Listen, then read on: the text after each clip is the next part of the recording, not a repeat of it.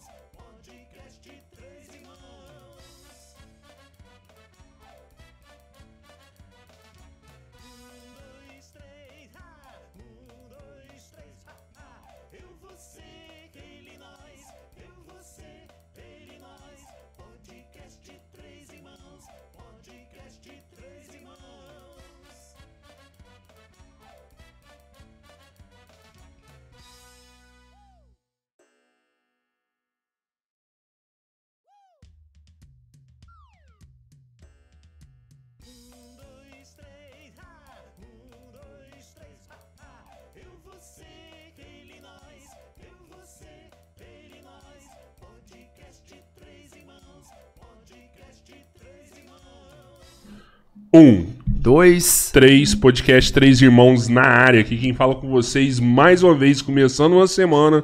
Rodrigo Chorró, do meu lado, meu brother, meu irmão Roberto Andrade Filho.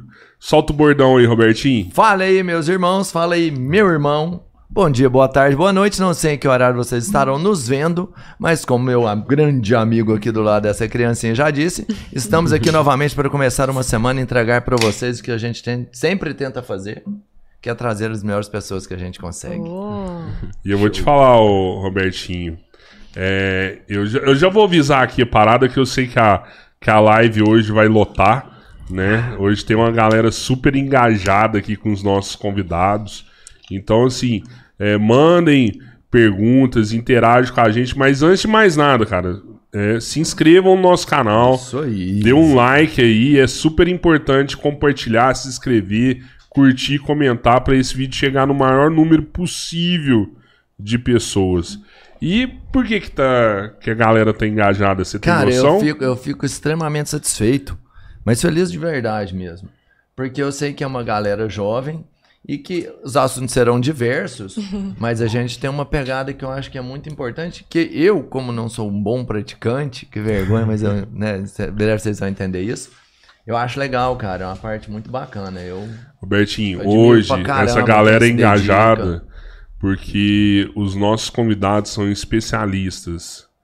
Especialistas em transformação. Transformação de pessoas.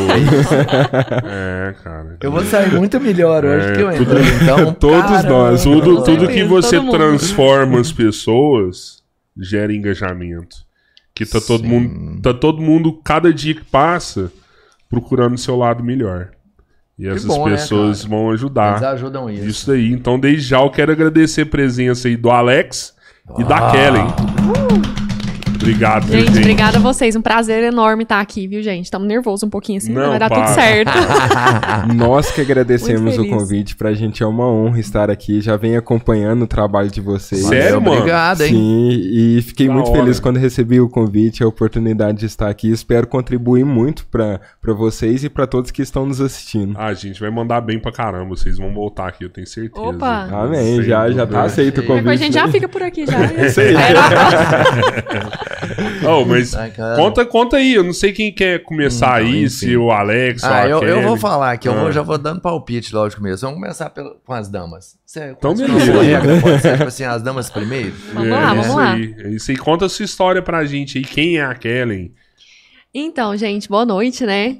Ah, meu nome é Kellen Moraes, eu tenho 31 anos. E, cara, eu, eu- a minha história é muito louca, assim, né? Tipo, a minha história, eu falo que eu tenho várias facetas, assim. Então, hoje eu sou comunicadora audiovisual, trabalho com comunicação e principalmente no Instagram mesmo ali, né? Então, eu posso dizer que o meu trabalho, eu fico até feliz em ouvir que você nos, nos representou, assim, nos falou de nós dizendo que a gente transforma vidas, porque essa é a maior missão, eu acho, né? Tanto minha quanto do Alex, cada um na sua missão.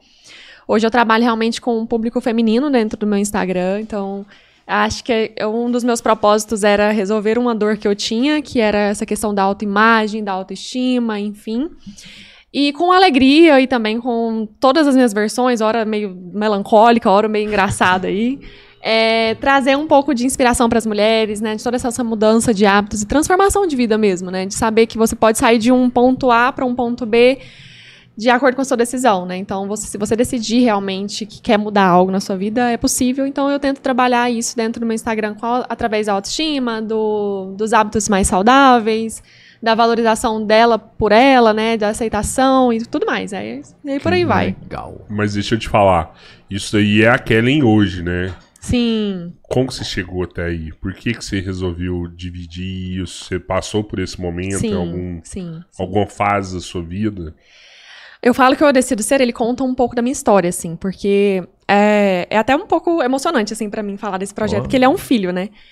É, eu sempre cresci com problema de autoestima, então assim, desde criança eu sempre tive problemas com essa questão de, de me aceitar, de gostar de mim, tanto que dentro também dos movimentos que eu e o Alex participamos, eu sempre que eu vou dar alguma palestra é realmente sobre isso, sobre quanto o sofrimento nos ensina, mas sobre quanto que essa carência emocional que eu tinha, ela me afetava na minha, na minha vida pessoal, né, na minha afetividade, né, nas minhas relações e tudo mais. Então eu tinha sempre esse problema de não me aceitar, de não, de não saber realmente quem eu era ali. Eu fui me perdendo de acordo com as relações que eu fui tendo. Então, às vezes a gente vai depositando nossa alegria nas outras pessoas, a gente vai depositando a nossa, nossa felicidade no outro. Então, isso foi tomando conta de mim por contas que aconteceram, coisas que aconteceram ali na minha infância, que me traumatizaram, enfim. Até que eu cheguei a um ponto que eu não sabia mais quem eu era. E eu me dei conta de que na minha adolescência, principalmente, eu sempre tive problema com autoestima. Sempre. Sempre. Pra mim, era um problema olhar no espelho. Eu nunca tive obesidade, nunca fui sobrepeso, mas ainda assim eu, não, eu tinha uma distorção de imagem ali, não conseguia me aceitar e tudo mais. Então, eu tinha vários problemas mesmo, assim, de ansiedade, né? De alguns quadros depressivos, é, bulimia. É, compulsão, tudo essa, essa parada, né? Mas foi bullying isso aí que colocou você mais nova? Cara, não, foi, um, foi uma coisa assim, na minha infância que aconteceu ali, que eu acredito, depois de muitos anos que eu fiz terapia e tudo mais, que a gente Você vai se conhecer. que Exato. colou. Que aconteceu ali bem na minha infância mesmo. É uma. Es- É, bem, é difícil um pouco tocar nesse assunto, mas é uma espécie de abuso que eu sofri ali e acabou que isso afetou a minha visão sobre mim. Então, eu tinha uma visão de que pra ser, eu ser amada eu tinha que ser desejada, pra eu ser amada eu tinha que ser bonita, pra eu ser amada meu corpo tinha que estar bom. Então, tinha todo esse complexo, né? Então, eu fui crescendo, depositando a minha felicidade no meu relacionamento, sempre no meu relacionamento. Nossa. Então eu sempre estava em um relacionamento que eu precisasse me auto, que aquela pessoa precisasse me autoafirmar. Então, é, até que eu perdi um dos meus melhores amigos em 2016, assassinado, foi uma tragédia realmente. E ele me, me falava sempre, amiga, você tem que voltar a ser quem você é. Você precisa, as pessoas precisam te conhecer de verdade. E aí nessa depois disso eu falei, cara, eu vou, vou ressignificar isso, vou fazer valer a pena, vou fazer valer, né, tudo que ele me passou e tudo mais em vida. Então, é, eu falei, cara, a partir de hoje eu vou ser quem eu sou. E aí eu apanhei muito, né? Porque pra você se descobrir, você erra muito, você tem vários tropeços e tudo mais. E aí eu falei, cara, qual que é a minha maior dor, né? Eu nunca consegui gostar de mim. Então, o que, que eu preciso fazer pra gostar de mim? Eu preciso me cuidar? Eu preciso cuidar da minha alimentação? Eu preciso cuidar da minha autoestima? Eu preciso cuidar da minha mente? Então aí foi uma- um processo. E aí eu realmente comecei a mudar. Aí eu comecei a perceber que dava pra eu emagrecer, dava pra eu ter uma vida saudável, sem fazer as restrições que eu fazia, sem Loucuras. tomar seis laxantes por dia, como eu já fiz, sem vomitar tudo que eu comia. Então, assim, eu comecei a ver que tinha um processo legal. Então, eu, eu montei um projeto no meu Instagram, que chamava Desafio 120 Dias. Na verdade, um profissional de educação física me chamou. Falei, tá, vamos chamar uma amiga minha que é nutricionista e tal. E comecei a postar. E a galera, e eu não tinha, tipo, eu era uma anônima ali, né? E a galera falou, nossa, Kellen, compartilha mais, compartilha mais. E as mulheres foram vindo. E eu fui contando um pouco da minha dor, de tudo que eu tinha passado. E a, mulher, a mulherada foi se identificando com aquilo. Porque toda mulher tem uma dor. É incrível isso. Toda uma mulher tem uma dor que A mulher ela é elas- mais exigente que o homem, né? Com Muito. estética. a gente se exige muito e a gente exige muito uma das outras. Esse é um grande aspecto, assim, infelizmente. Uhum. Tem isso também? Uma Muito. cobrança da outra? Muito, acho que é o que mais tem. Assim? Mas a gente você for- cobra de olhar ou você fala assim, sua roupa não tá bem, essa unha É um aí e julgamento, né? Se você for olhar as mulheres que foram canceladas ali na internet, você pode ver que a maioria dos comentários vão ser de outras mulheres. Então a gente ainda tá nessa luta de poder olhar pra nós mesmas sem ser uma concorrente. Eu não preciso mais competir. Sabe, a gente pode ser amiga, a gente pode ter essa sinergia de e essa empatia uma, uma com a outra, né? E aí acabou que eu fui passando isso dentro do meu Instagram e coincidentemente, numa fase ali que eu não tava tão bem emocionalmente, que eu ainda tava nesse processo, é, por estar expondo a minha vida ali no meu Instagram, é, um cara viu, me chamou pra fazer um papel na TV, é, no, no Balanço Geral ali da, de Uberlândia e tudo mais. Que massa, mano. É, e aí eu fiz um personagem de comédia, que era a Paranaibete. E aí- Sucesso em Uberlândia. É? A gente veio em Araguari algumas vezes, inclusive, Cê- a galera como é que ela chama? Paranaibete. Cê- E o que, que ela faz? Nessa... A Paranaibete é uma assistente de palco. É, tinha o quadro A Praça do Povo, no Balanço Aham. Geral. Ah, é porque é da, da TV Paranaíba. TV né? Paranaíba, Ah, isso. tá, tá. E aí a gente levava alegria pra galera, sabe? E ali, cara, hora, foi velho. muito importante, porque nesse momento que eu tava ali, eu tava passando por um processo de, de, auto, de autoconhecimento, mas eu tava passando por um processo de depressão e transtorno de ansiedade. Por conta dessa loucura que aconteceu, foi um momento que eu falei, quem sou eu? E aí eu tava passando por tudo isso e eu tava ali todo dia na praça sorrindo pra galera. Então, assim, foi um processo incrível. E aí foi onde a galera começou a me conhecer ali um pouquinho mais. Veio saber quem era a Kelly. Então foi unindo, assim, né? A Paranaibete versus o projeto Eu Decidi Ser. A galera foi gostando do projeto, o projeto cresceu. E hoje a gente tem uma equipe. Eu e o projeto hoje tem uma psicóloga, uma nutricionista, um educador físico. bacana. E a gente acolhe essas mulheres que querem. Ou a, a mulher às vezes quer emagrecer, ou a mulher às vezes quer realmente só ter uma vida mais saudável. Outras vêm realmente com, com um quadro depressivo, de ansiedade. Teve mulheres que, por exemplo, não tinham espelho mais em casa, que não se olhavam mais no espelho. Caraca. Então, assim, é um projeto muito grandioso na minha vida, né? Por isso que eu tenho até os profissionais, porque eu nem teria capacidade Certeza. para tal. E eu sou uma mentora ali, né, das meninas. Eu tô ali com elas 20 24 horas por dia, no- nos grupos e tudo mais, e a gente tem as aulas também. E tudo Você rola pelo? Instagram. A mulherada chama Sim. vocês lá, ó, tô passando isso. Isso, tudo e rola você ali já no Instagram. encaminha os profissionais. É, na verdade, a galera do meu Instagram sabe do projeto. O projeto ainda tá em, em expansão, Aham. ainda tá crescendo. Se Deus quiser, vai crescer muito. Mas a galera me chama ali e fala: ah, eu quero participar. Quando eu abro turmas, e aí a gente separa e tem uma turma, um grupo fechado, com aulas pra elas, com conteúdo diário e tudo mais. Ah, tá. Então rola. É um programa, né, de- rola de autoestima em, em determinados momentos do, Do ano. ano.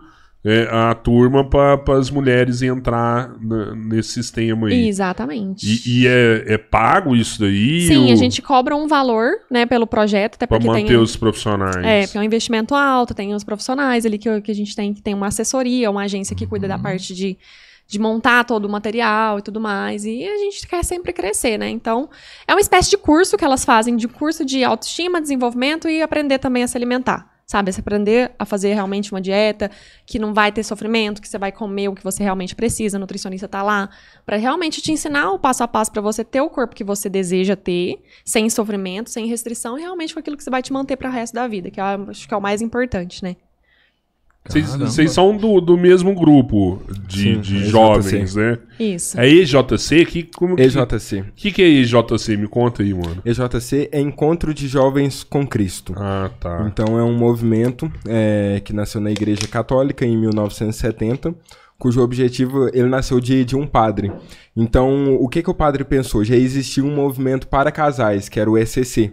E aí os Já jovens falar, já. já ouvi falar. Isso, então os jovens meio que ficavam soltos ali. Então foi criado o EAC, que é para adolescentes, e o EJC, que é para jovens. Então, ou seja, ele pensou em todo o processo. A ideia era começar a acompanhar desde o, da fase é, adolescente, passando pela fase jovem, até chegar no, no casamento. Faltou só de criancinha. De criancinha eu acho que é a... A catequese. Catequese, Isso. né? Catequese aí, adolescência, jovem.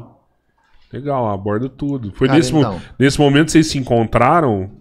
Sim, né? Nós É, não- eu já fazia parte da JZ quando o Alex entrou, né? O Alex ficou, firmou pra caramba. Isso, a Kellen é mais antiga de grupo do, do que eu. Eu estou no, no grupo desde de 2015, mais ou menos. 2016 eu assumi a coordenação do, do grupo. Nó- Nós somos um grupo de, de coordenadores, onde cada um tem sua responsabilidade, e desde então eu venho desempenhando é, algumas funções né, dentro do, do grupo. O EJC é o de, de jovens, né? Isso, é o de Mas jovens. ele vai além da juventude, porque ele, ele- qual que é a idade que você pratica o EJC? Ele vai de 17 até ali por volta dos 28 anos, 30. Mas é uns jovens tem uns que bem- ficam bem- lá até uns bem pra 45. frente. É, É, juventude só- mesmo. mano. Só que o que que acontece? O, o EJC, ele tinha um objetivo de ser uma porta de, de entrada para a igreja. Apresentar a igreja e a partir dali, da, daquele encontro que acontece em três dias, esses jovens que fizeram o que a gente chama de, de encontrão ser direcionado para pastorais. Só que, por exemplo, o nosso EJC, a gente cria um vínculo com, com esses jovens que, que faz o, o encontro. Então, por exemplo, às vezes a gente tem casos igual a Kellen, que, que fez o EJC há muitos anos e continua caminhando com, com a gente. Lógico, conforme você vai amadurecendo, vem vindo outras responsabilidades, você às vezes acaba é, não estando tão, Tão presente.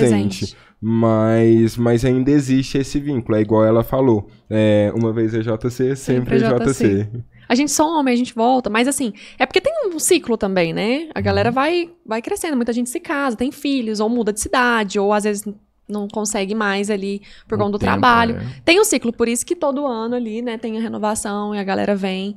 Mas realmente, assim, quem faz eh, fica apaixonado, não tem como. Inclusive, a JC fez parte dessa transformação da minha vida ali, do daquela coisa que eu tava ali. Então, tipo, realmente, eu acho que se eu não tivesse essa estrutura ali dentro, com a espiritualidade mesmo, se eu não tivesse tido essa formação ali dentro, eh, poderia ter enfim, Não Você tinha fala- dado acontecido, certo, né? É, fala- acontecido é.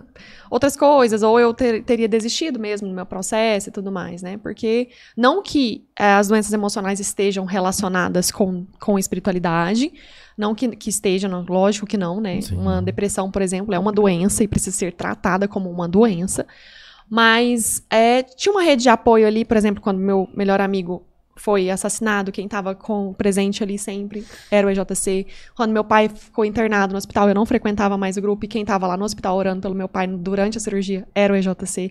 Então, assim, existe esse vínculo massa, sabe? Que mesmo quem sa ah, sai por algum motivo, porque teve alguma outra coisa na vida, ou porque realmente passou o ciclo, né, do jovem ali, sempre tem isso, sempre tem essa coisa de, de lembrar, assim, principalmente do, do encontrão, que só quem faz pra saber, assim, da É emoção que revelador é. mesmo, né? É. Assim, eu tenho certeza, você falou da, da doença, e é lógico que a doença, ela tem, tem até- a parte espiritual ajuda muito, Sim. Sim. né? A gente sabe de milagres que Certeza. acontecem, Sim. né, diariamente aí.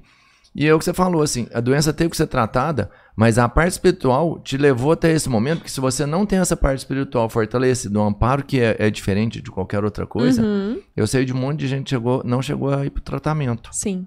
Um- Uma coisa é, muito interessante é que existem. é, o encontrão ele é três dias. E nesses três dias a gente é, traz pregações para esses jovens é, abordando diversos temas. Então, muitas das vezes o jovem ele chega com uma ferida ali naquele encontro, mas ele não tem conhecimento da sua própria ferida.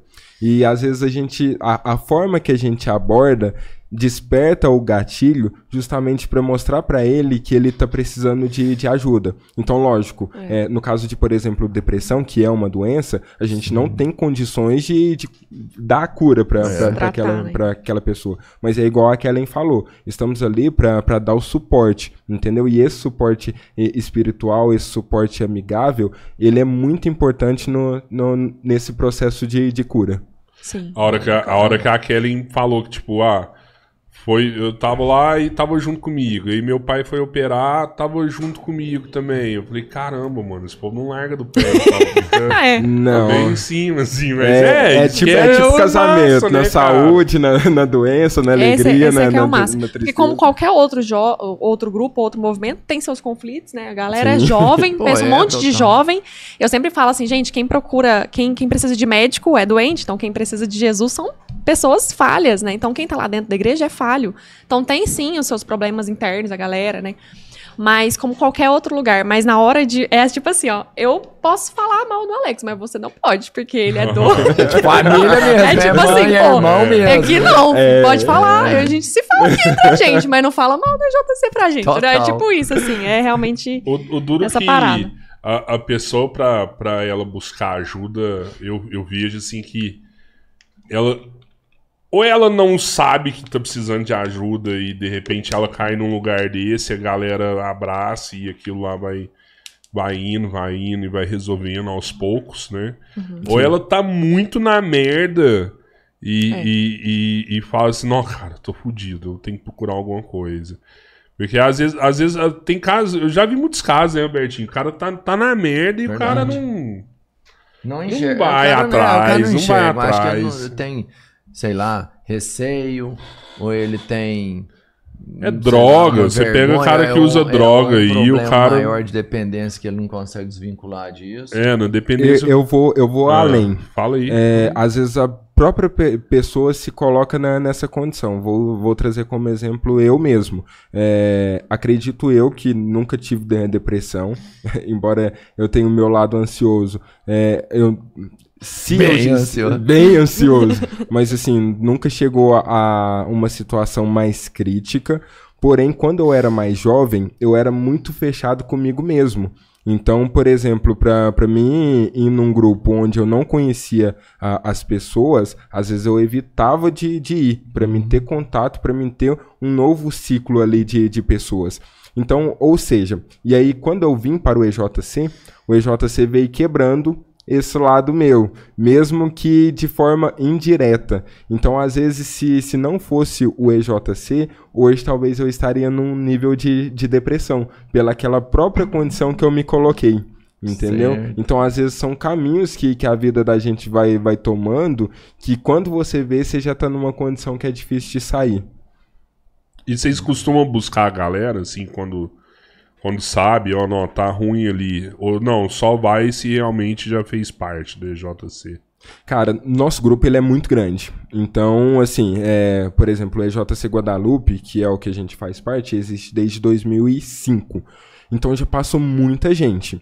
É, a gente tenta manter esse vínculo, entendeu? Então sempre que a gente vê, é, eu tenho uma pessoa que é mais próxima a mim, eu tô vendo que, que aquele cara não, não tá legal, a gente se une para ver o que, que a gente po- pode fazer. E isso, lógico, é, existe esse cuidado com quem é do EJC, mas a gente também tem uma responsabilidade enquanto cristão. Então, a gente faz é, ações enquanto igreja, a gente sempre que a gente pode ajudar de alguma forma a, a nossa sociedade, a gente procura é, ajudar. Ainda mais que a gente sente a carência que, que as pessoas estão de Deus. Cada vez mais as pessoas estão se afastando de, de Deus. Então, nosso objetivo é que a gente leve pelo menos um pouquinho é, da fé que a gente tem no, no nosso coração para essas pessoas. Tem essa parte espiritual no programa que você faz? Você- consegue O meu- conciliar essa parte? O meu projeto ele é totalmente separado, né, da minha Sim. vida, Não. né?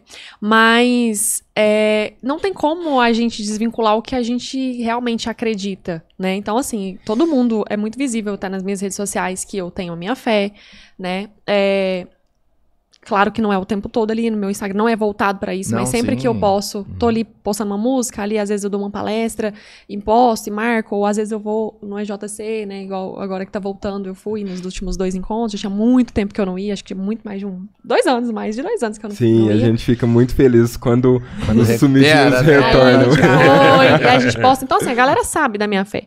Mas óbvio que a gente não ab- aborda é, a questão da religião dentro do projeto. Mas é, eu acredito, e até o corpo da docente ali do, do projeto, a psicóloga também, ela acredita que a gente é corpo, mente e espírito. Então a gente tem que trabalhar, independente da sua crença, independente daquilo que você acredita, você precisa estar conectado com algo que, que, é, que faz parte dos seus valores, do seu, seu princípio, das suas crenças. Eu acredito que a gente precisa, para a gente se conhecer, a gente precisa estar conectado, né? Independente da sua fé, de qual que, que fé que você tem, é, é importante trabalhar essa questão da espiritualidade, né? Nem sempre todo mundo chama de Deus, mas é preciso e importante a gente estar conectado com realmente aquilo que nos liga, que é- que é divino para nós. Às vezes o divino para mim é Jesus, mas o divino para você às vezes vai ser a sua família. Às vezes vai ser você ajudar um irmão na rua, mesmo que você não tenha religião. Então, essa espiritualidade eu acho muito importante trabalhar. Então, a gente trabalha todos esses aspectos, claro, sem mencionar nenhuma religião. a não- eu não tenho problema nenhum em falar dentro do meu projeto minha religião. Elas falam da dela. A gente realmente vira amiga ali dentro, né? Mas a gente trabalha sempre a questão da espiritualidade. E você tem que Bem pouco, acreditar mas- em alguma coisa, né, cara? Se você não acreditar, você não... é difícil mais mudar, mano. Não, eu te falo porque assim, pensa no projeto dela. Que as pessoas chegam fragilizadas, é, com autoestima zero, Uhum. né? Cheio de bug na cabeça, cheio de tormentos. Cara, não é só uma dieta, não é nada. Você tem uma parte que você tem que estar trabalhada. É lógico que a religião é muito complexa a gente colocar em Sim. qualquer pessoa. Mas é aquela história assim, pô, você já procurou ir numa igreja, sei lá, rezar, fazer uma oração, meditar, sei lá, qualquer religião, eu acho que né? eu sempre trabalho dessa parte dessa forma. Eu falo assim, é, sempre falo, quem que você admiraria? Quem você seria pra você admirar? E geralmente a resposta é, poxa, eu admiro muito mulher, mulheres que, que, por exemplo, fazem ações sociais. Eu admiro muito seres humanos que fazem isso. E é essa, essa é a parte que eu falo, sabe? Seja a mulher que você admira. Quem que você seria pra você se admirar? E geralmente tem muito a ver com espiritualidade. Eu não sei porquê, É, mas então, tem. não, Mesmo porque que Geralmente, é. melhores, né, Porque assim, gente, admira. é igual eu falo, tipo, o- enquanto qual- o EJC ou qualquer outro grupo estiver trabalhando a gente, mesmo dentro da religião, eu acho muito importante, e o mais importante, trabalhar a gente como seres humanos, né? Jesus, ele veio aqui como um ser humano para mostrar pra gente que a gente precisa trabalhar a nossa santidade dentro, dentro da nossa humanidade. Então, pô, seja humano, né? Então, essa questão, o EJC, quando ele faz uma ação social, quando ele faz um retiro, ele tá trabalhando o desenvolvimento humano daquela pessoa. E a gente não vai sair daqui. A gente acredita num céu, a gente acredita numa, numa vida eterna ali, né, como cristão. A gente não vai sair daqui pra lá se a gente não for um mel- humanos melhores aqui.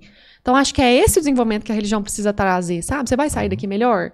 A gente tá aqui hoje, a gente vai sair daqui melhor, independente de religião, a gente vai sair daqui diferente, sabe? Não é possível, tem que sair. Tem que sair, né? Que senão a gente tá vivendo à É, toa, mas né? eu vou te falar assim, igual, você participou, e você tá participando ainda, Eu acho que é muito louco. Cada é um encontrão que são três dias, né? Sim. Cara, cada vez que você participa lá, que uma pessoa entra, e eu já vi relatos, eu já tive lá, que a pessoa sai. Você ela teve? entra Onde você pessoa- teve, mano? Eu já fiz. já. Você já fez retiro? Retiro já. Olha aí. E aí depois você chega, os caras Tem vai mais lá, de tipo, 25 põe umas anos cartas- isso aí, então. umas cartas em cima da sua cama, Sim. os cartazes pra você quando você entra na sua casa. Você tem que fazer, você deveria ter feito.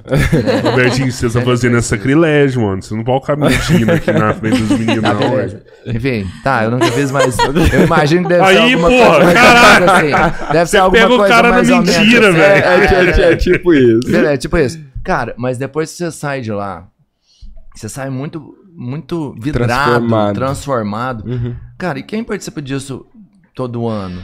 O quanto você já modificou? E, e sabe, é, e- esse é um processo interessante. E, e isso que você falou, essa transformação das pessoas, que acaba sendo nosso combustível. Porque, assim, ali é um trabalho social. Ninguém recebe para fazer aquilo. Ninguém é pago por aquilo. Então a gente disponibiliza tempo. Muitas das vezes a gente disponibiliza recursos para estar ali. Então, assim, a gente precisa de, de combustíveis. E, e eu, enquanto a gente faz essas ações, seja ela o tamanho que for, eu procuro sempre ver por esse lado. É, a transformação das pessoas. O que, que a gente está fazendo na vida da, daquela pessoa. E aí eu pego aquilo e uso de combustível para mim. Porque é igual a Kellen falou. a- às vezes as pessoas vão para dentro do, do EJC na expectativa de encontrar lá pessoas perfeitas. Mas não, lá é como um hospital. Você vai encontrar pessoas doentes, pessoas que estão buscando ser melhores. Então o Alex que o Alex de 2015, que entrou no EJC em 2015, não é o mesmo Alex de hoje. Hoje eu já sou um Alex muito mais maduro, seja espiritualmente ou até mesmo pessoalmente. Então, esse processo, ele é muito legal da, da gente ver a transformação que nós mesmos passamos, entendeu? Só, Você teve essa transformação também? Ah, com cer- o EJC pra mim foi uma escola, independente de, de eu estar lá agora ou não, frequentando, o EJC pra mim foi uma escola. Ele me ensinou a falar em público, né? Ela foi a primeira vez que eu palestrei, Pois foi é, lá dentro. Cara, eu, eu- É, e olha pra você ver, depois eu fui pra TV. Então, assim, foi uma escola, se eu for pensar. É, que escola Não, boa? Quanto a gente teve que fazer de. Gente, às vezes eu chegava assim, os meninos falavam assim. Eu era da equipe de música, né? Cantava lá com os meninos.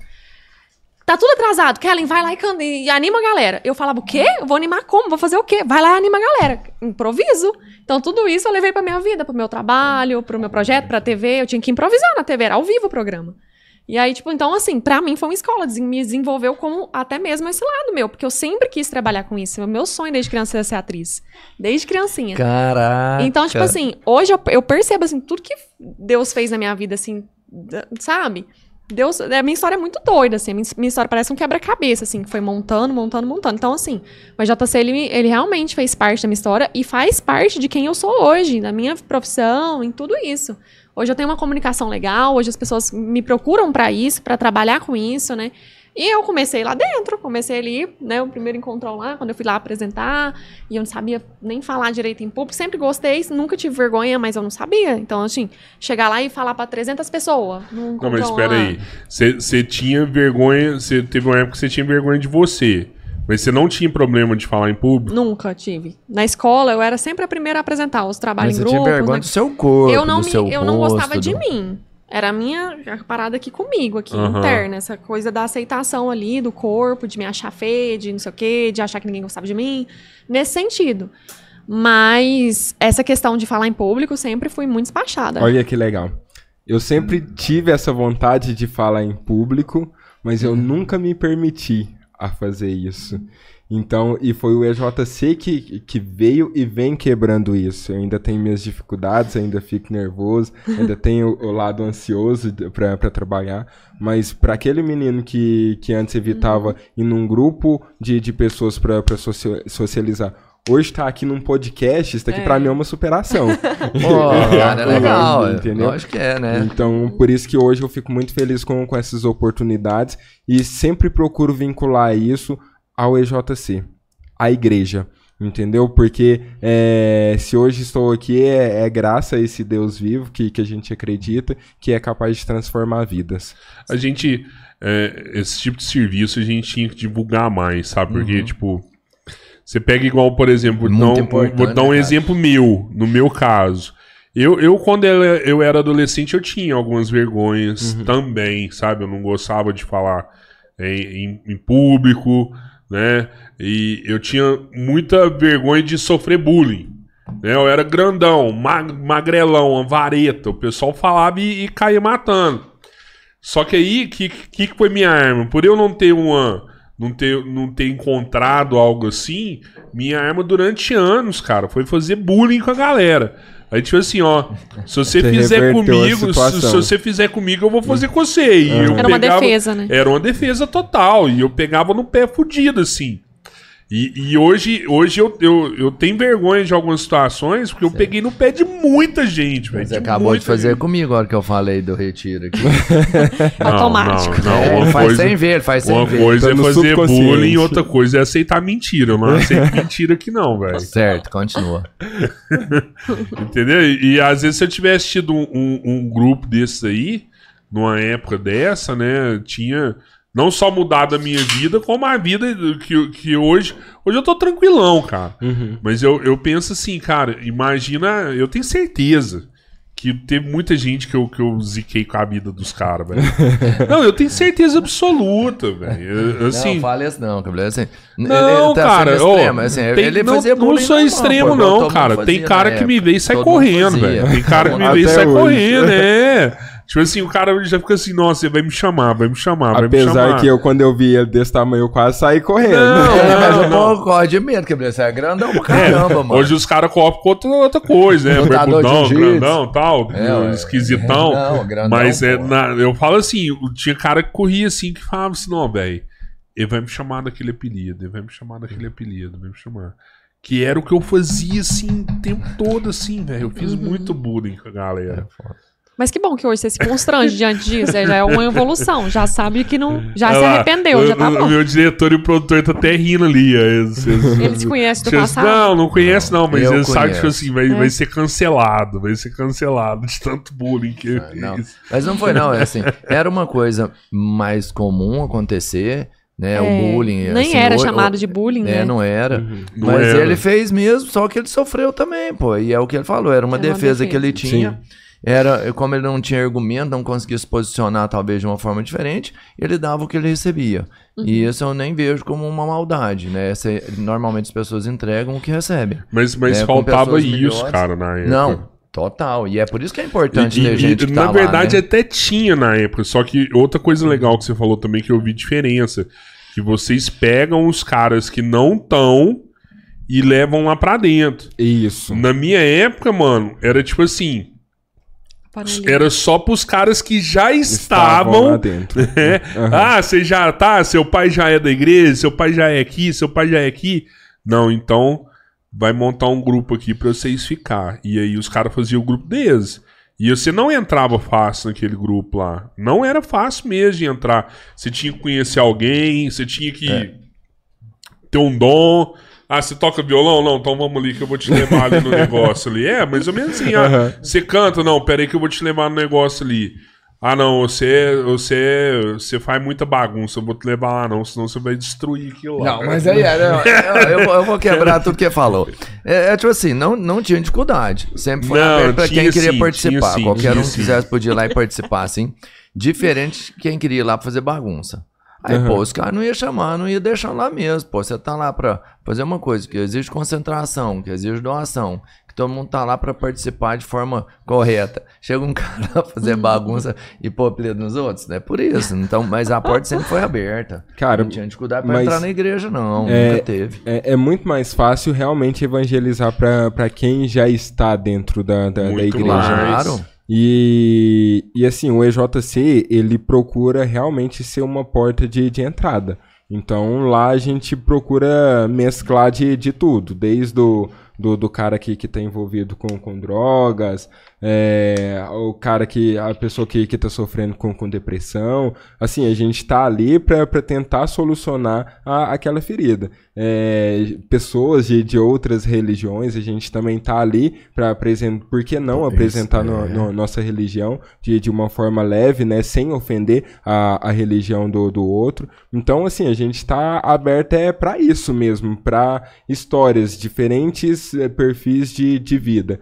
E o que a gente puder contribuir é isso que a gente busca fazer. Aí, ó, na nossa época não entrava um cara drogado numa parada dessa Não. de jeito nenhum. Não, Então, mas como era é que assim, você fala? porque, não tá pra não, todos. porque- mas cara. o que eu falo é o seguinte, até hoje é assim, vai entrar o cara lá, o que quer ter uma recuperação, o cara que tá drogado quer entrar lá louco, fazer uma bagunça, não é pra isso, né, assim, até porque o EJC também é um encontro que já realmente tem uma preparação, ó, você Uhum. vai participar, você vai fazer, né, seu cadastro lá e tudo, vai- você vai dormir lá, né, dorme lá ainda? Não, não dorme Quando eu não. fiz, a gente dormia um dia lá na igreja e tal, dormia lá dentro, Não. era muito bacana Tem alguns isso aí. encontros, tem É. alguns grupos que fazem retiro que É. a pessoa dorme. dormia lá dentro, tal, era bem legal. Mas enfim, todo mundo que vai já sabia que estava indo para isso, e você vai preparado. Então realmente, não é para qualquer um, Mas né? o, o. Mas quem quiser ir É, é e um, tiver é um precisando, convite, vai né? Não é uma aceito. coisa que É. você vai Isso, pra lá o meu foi um né? É um convite. convite. Os cara, uns amigos meus iam fazer, falou assim, ó, vai ter, vamos lá participar? Pô, vou. É legal, o que eu preciso? Não, vai lá.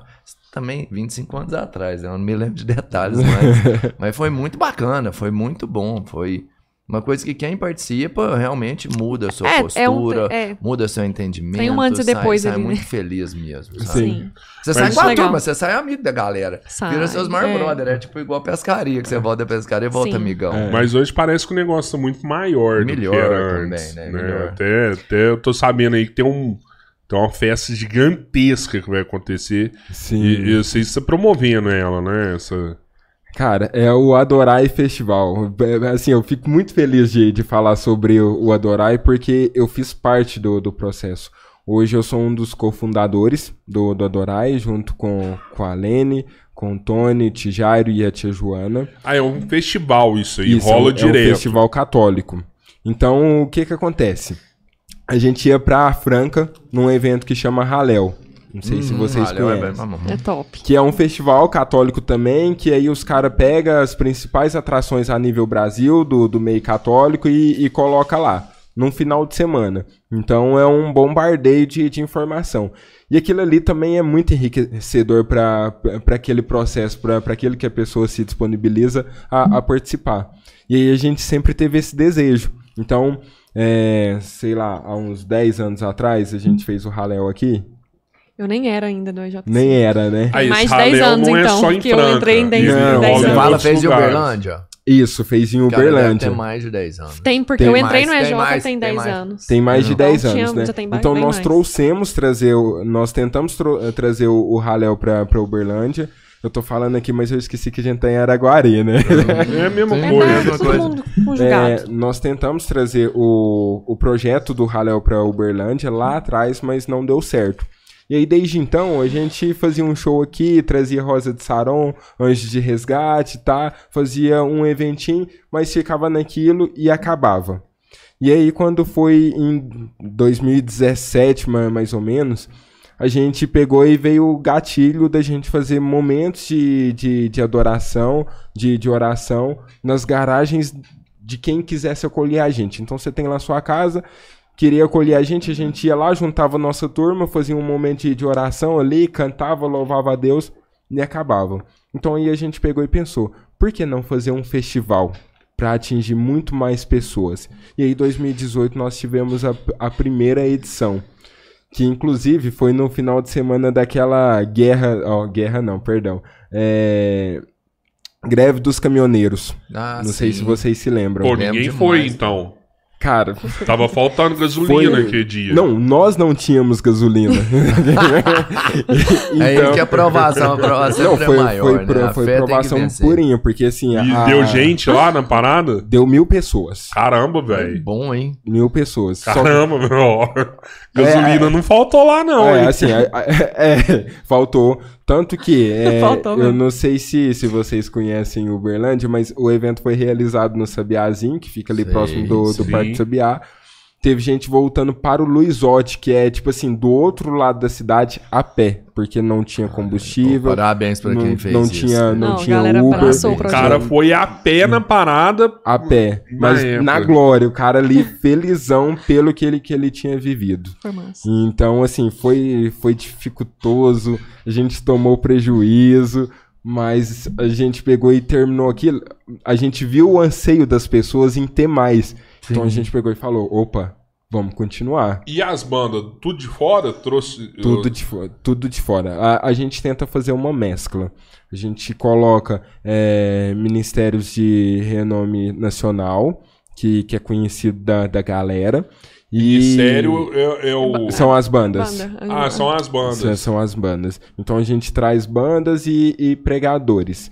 É, e como também a gente dá oportunidade pra galera da, da cidade tam- também. Que é legal, né? Porque é uma experiência de, diferente. O cara, pro cara pregar, ele tem que ser padre ou não precisa ser padre? Não, ele não tem que ser padre. Basta ele querer falar na frente da galera. Ele teve uma experiência. Isso é, é questão de, de dom. Tem pessoas que, que têm o, o dom de, de Dom falar de, de Deus. mesmo. Falo isso, tem gente que fala até melhor que padre, né, mano? Sim, Oh, tem, tem muito. muita É, gente que, que é. fala com, com muita propriedade mesmo. Então, assim, a gente também tá- dá oportunidade pra, pra galera da, da cidade, entendeu? Porque às vezes o cara tá acostumado ali só tocar no, no grupinho, Só dentro da igreja só, mesmo. só dentro da, da igreja, e aí quando vai pra um evento daquele tocando pra, poxa, no primeiro mil pessoas, no segundo três mil pessoas. Nu. E tem muita banda lá, lá em Uberlândia, banda gospel, ministério, como você Tem, dizem. tem, demais, tem demais. A própria Kellen tinha, tinha seu ministério, né? Muito Você tinha uma banda lá?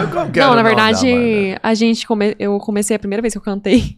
Foi os meninos que ficavam me empurrando. Coitado, meu Deus do céu, que provação que eles passaram pra eu começar a cantar. e aí, o tio Jairo, que foi doido, dizer que alguém falou pra ele que eu cantava. Eu só tinha cantado na faculdade pra ganhar desconto da loucuras, faculdade, né? sabe? Eu falei, não. Quem falou isso pro senhor? Não, mas você vai, porque a Dada na época ia sair pra, pra Aham. arrumar o casamento dela. Tem que ter alguém pra substituir. Eu falei, Tijar, mas vai ser você mesmo. E o Tijar é assim. Ele falou, acabou. Não tem mais Aham. quem vai desrespeitar o Tijar. Ele tem a palavra. Ele tem a Ele tem a palavra. Então eu palavra. falei, tudo bem, então. Aí fui, comecei a aprender, mas era ruim. Continuo ruim, mas era pior ainda. Não, não, Ai, não, não, não, é não ruim dava, não, não é ruim não. Aí depois, aí a gente aí tinha a banda ali da JC, né? Então chama, a Ministério JC Guadalupe, que agora chama MEG, né? Ficou Isso. MEG, Ministério JC Guadalupe. Aí depois, é, quando a gente, a gente ficou muitos anos ali, então a galera queria to- cantar e tocar no nosso lugar também, Que né? Legal. Então, a- alguns dos meninos, a gente saiu da JC, do Ministério da JC, outras pessoas ficaram ali no lugar, e a gente depois montou o nosso, que era o Ministério Eterna Esperança, que era um ministério católico, mas desvinculado ali do grupo em si, mesmo todo mundo participando de cada um de uma JC, tinha até outros de JCs diferentes. E aí a gente tocava, onde a galera cê- chamava vocês a criavam missa. as músicas ou vocês só faziam A gente que já... tem música autoral, inclusive o Meg também tem top, música autoral. É. Muito Tem, boa. tem. Ah, faz Tem uma umas músicas- palhinha. Aí, enfim, aí a gente tinha umas duas, três músicas que a gente escrevia mesmo ali, mas que graças a Deus eram muito legais, assim, a galera abraçava. E, cara, era massa pra caramba. Foi um tempo, assim, de muito, muito massa que eu vivi. A gente tocava, a gente viajou pra tocar, menino. Você tem Olha que que ver. ba... Ah, você falou que não fazia o negócio, gente- mano. ia- Profissional. Fazia super bem, tava até fazendo fora, fazendo era outra cidade. Viajamos aí pra várias cidades, Araguari, É. Catalão. Agora Catalão, Uberaba, né? Bem lá, fui lá em Uberaba uma vez, lá em Uberaba. Sabe que eu Ah, tava é pensando legal. aqui agora, o cara pra compor uma música. é, Não, é, dessa. Eu não sei se eu posso falar de gospel, é gospel ou, não sei. se- Pode. Pode, pode ser. é, é, eu É, não sei sim, se, tá se gospel As é pessoas só vão pra- entender. pra- Falou gospel, as pessoas vão é. entender É porque que é o pessoal vincula muito gospel a, a, a crente. Isso, Ao protestante, isso, na né? verdade. É, é. Mas eu acredito que gospel seja tudo que É é. uma música religiosa, Religiosa, né? É sobre exato. religião. É. Arthur. O Arthur sabe tudo. Qualquer coisa assim, aleatória, pode perguntar Geralmente pro eles Arthur. falam que música sabe. gospel secular? Secular quando não é, não é em cunho religioso, espiritual, né? Eu, eu, fico, eu fico imaginando assim, o cara pra compor uma música dessa, velho, deve estar num estado de graça tão grande, né, velho? Sim. É. Porque. A música em si já é, né? Não, Agora sim, sim, essa. sim. É, Não, música mas eu, si eu falo é, assim, imagina cara, o essa. cara vai lá e compõe uma música sertaneja. Não, beleza, tal, massa. Às vezes vai rolar, às vezes não vai e tal, beleza. Mas o cara faz uma música gospel, velho, que a hora que você canta, É, Você é faz aquilo ali, totalmente, cara, né, toca o coração a das E é- pessoas, velho. Exatamente. É E- muito foda E isso. o né? mais interessante é a diferença do- dos objetivos. É igual você falou, o cara quando, quando faz uma música secular, é, muitas das vezes ele tá pensando no, no quê? No retorno financeiro que ele vai ter. E o cara, quando ele compõe uma música gospel, muitas das vezes, na melhor das intenções, ele tá pensando no- nos corações que ele irá, irá tocar. É isso. Profundo.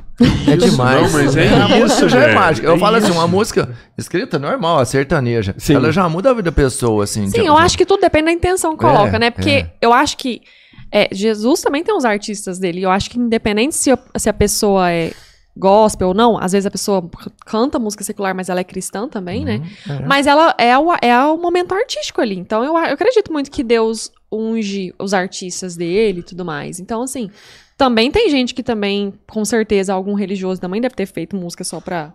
Pro sucesso, a gente É. E- não pode falar que Sim, todo mundo sim. faz música inspirada, mas o que se espera é que a pessoa esteja escrevendo algo realmente do coração dela, assim como Marília Mendonça escrevia. É, não, No coração, Tem uma pra coisa caramba, tão louca né? que às vezes você ouve a música e dá pra ela um significado que não tem É. nada a ver. E às vezes Sim. vai ter uma música que é muito foda, uma palavra muito forte, e às vezes é um, um, sei lá, um funkeiro que tá cantando e você acha que não tem nada a ver.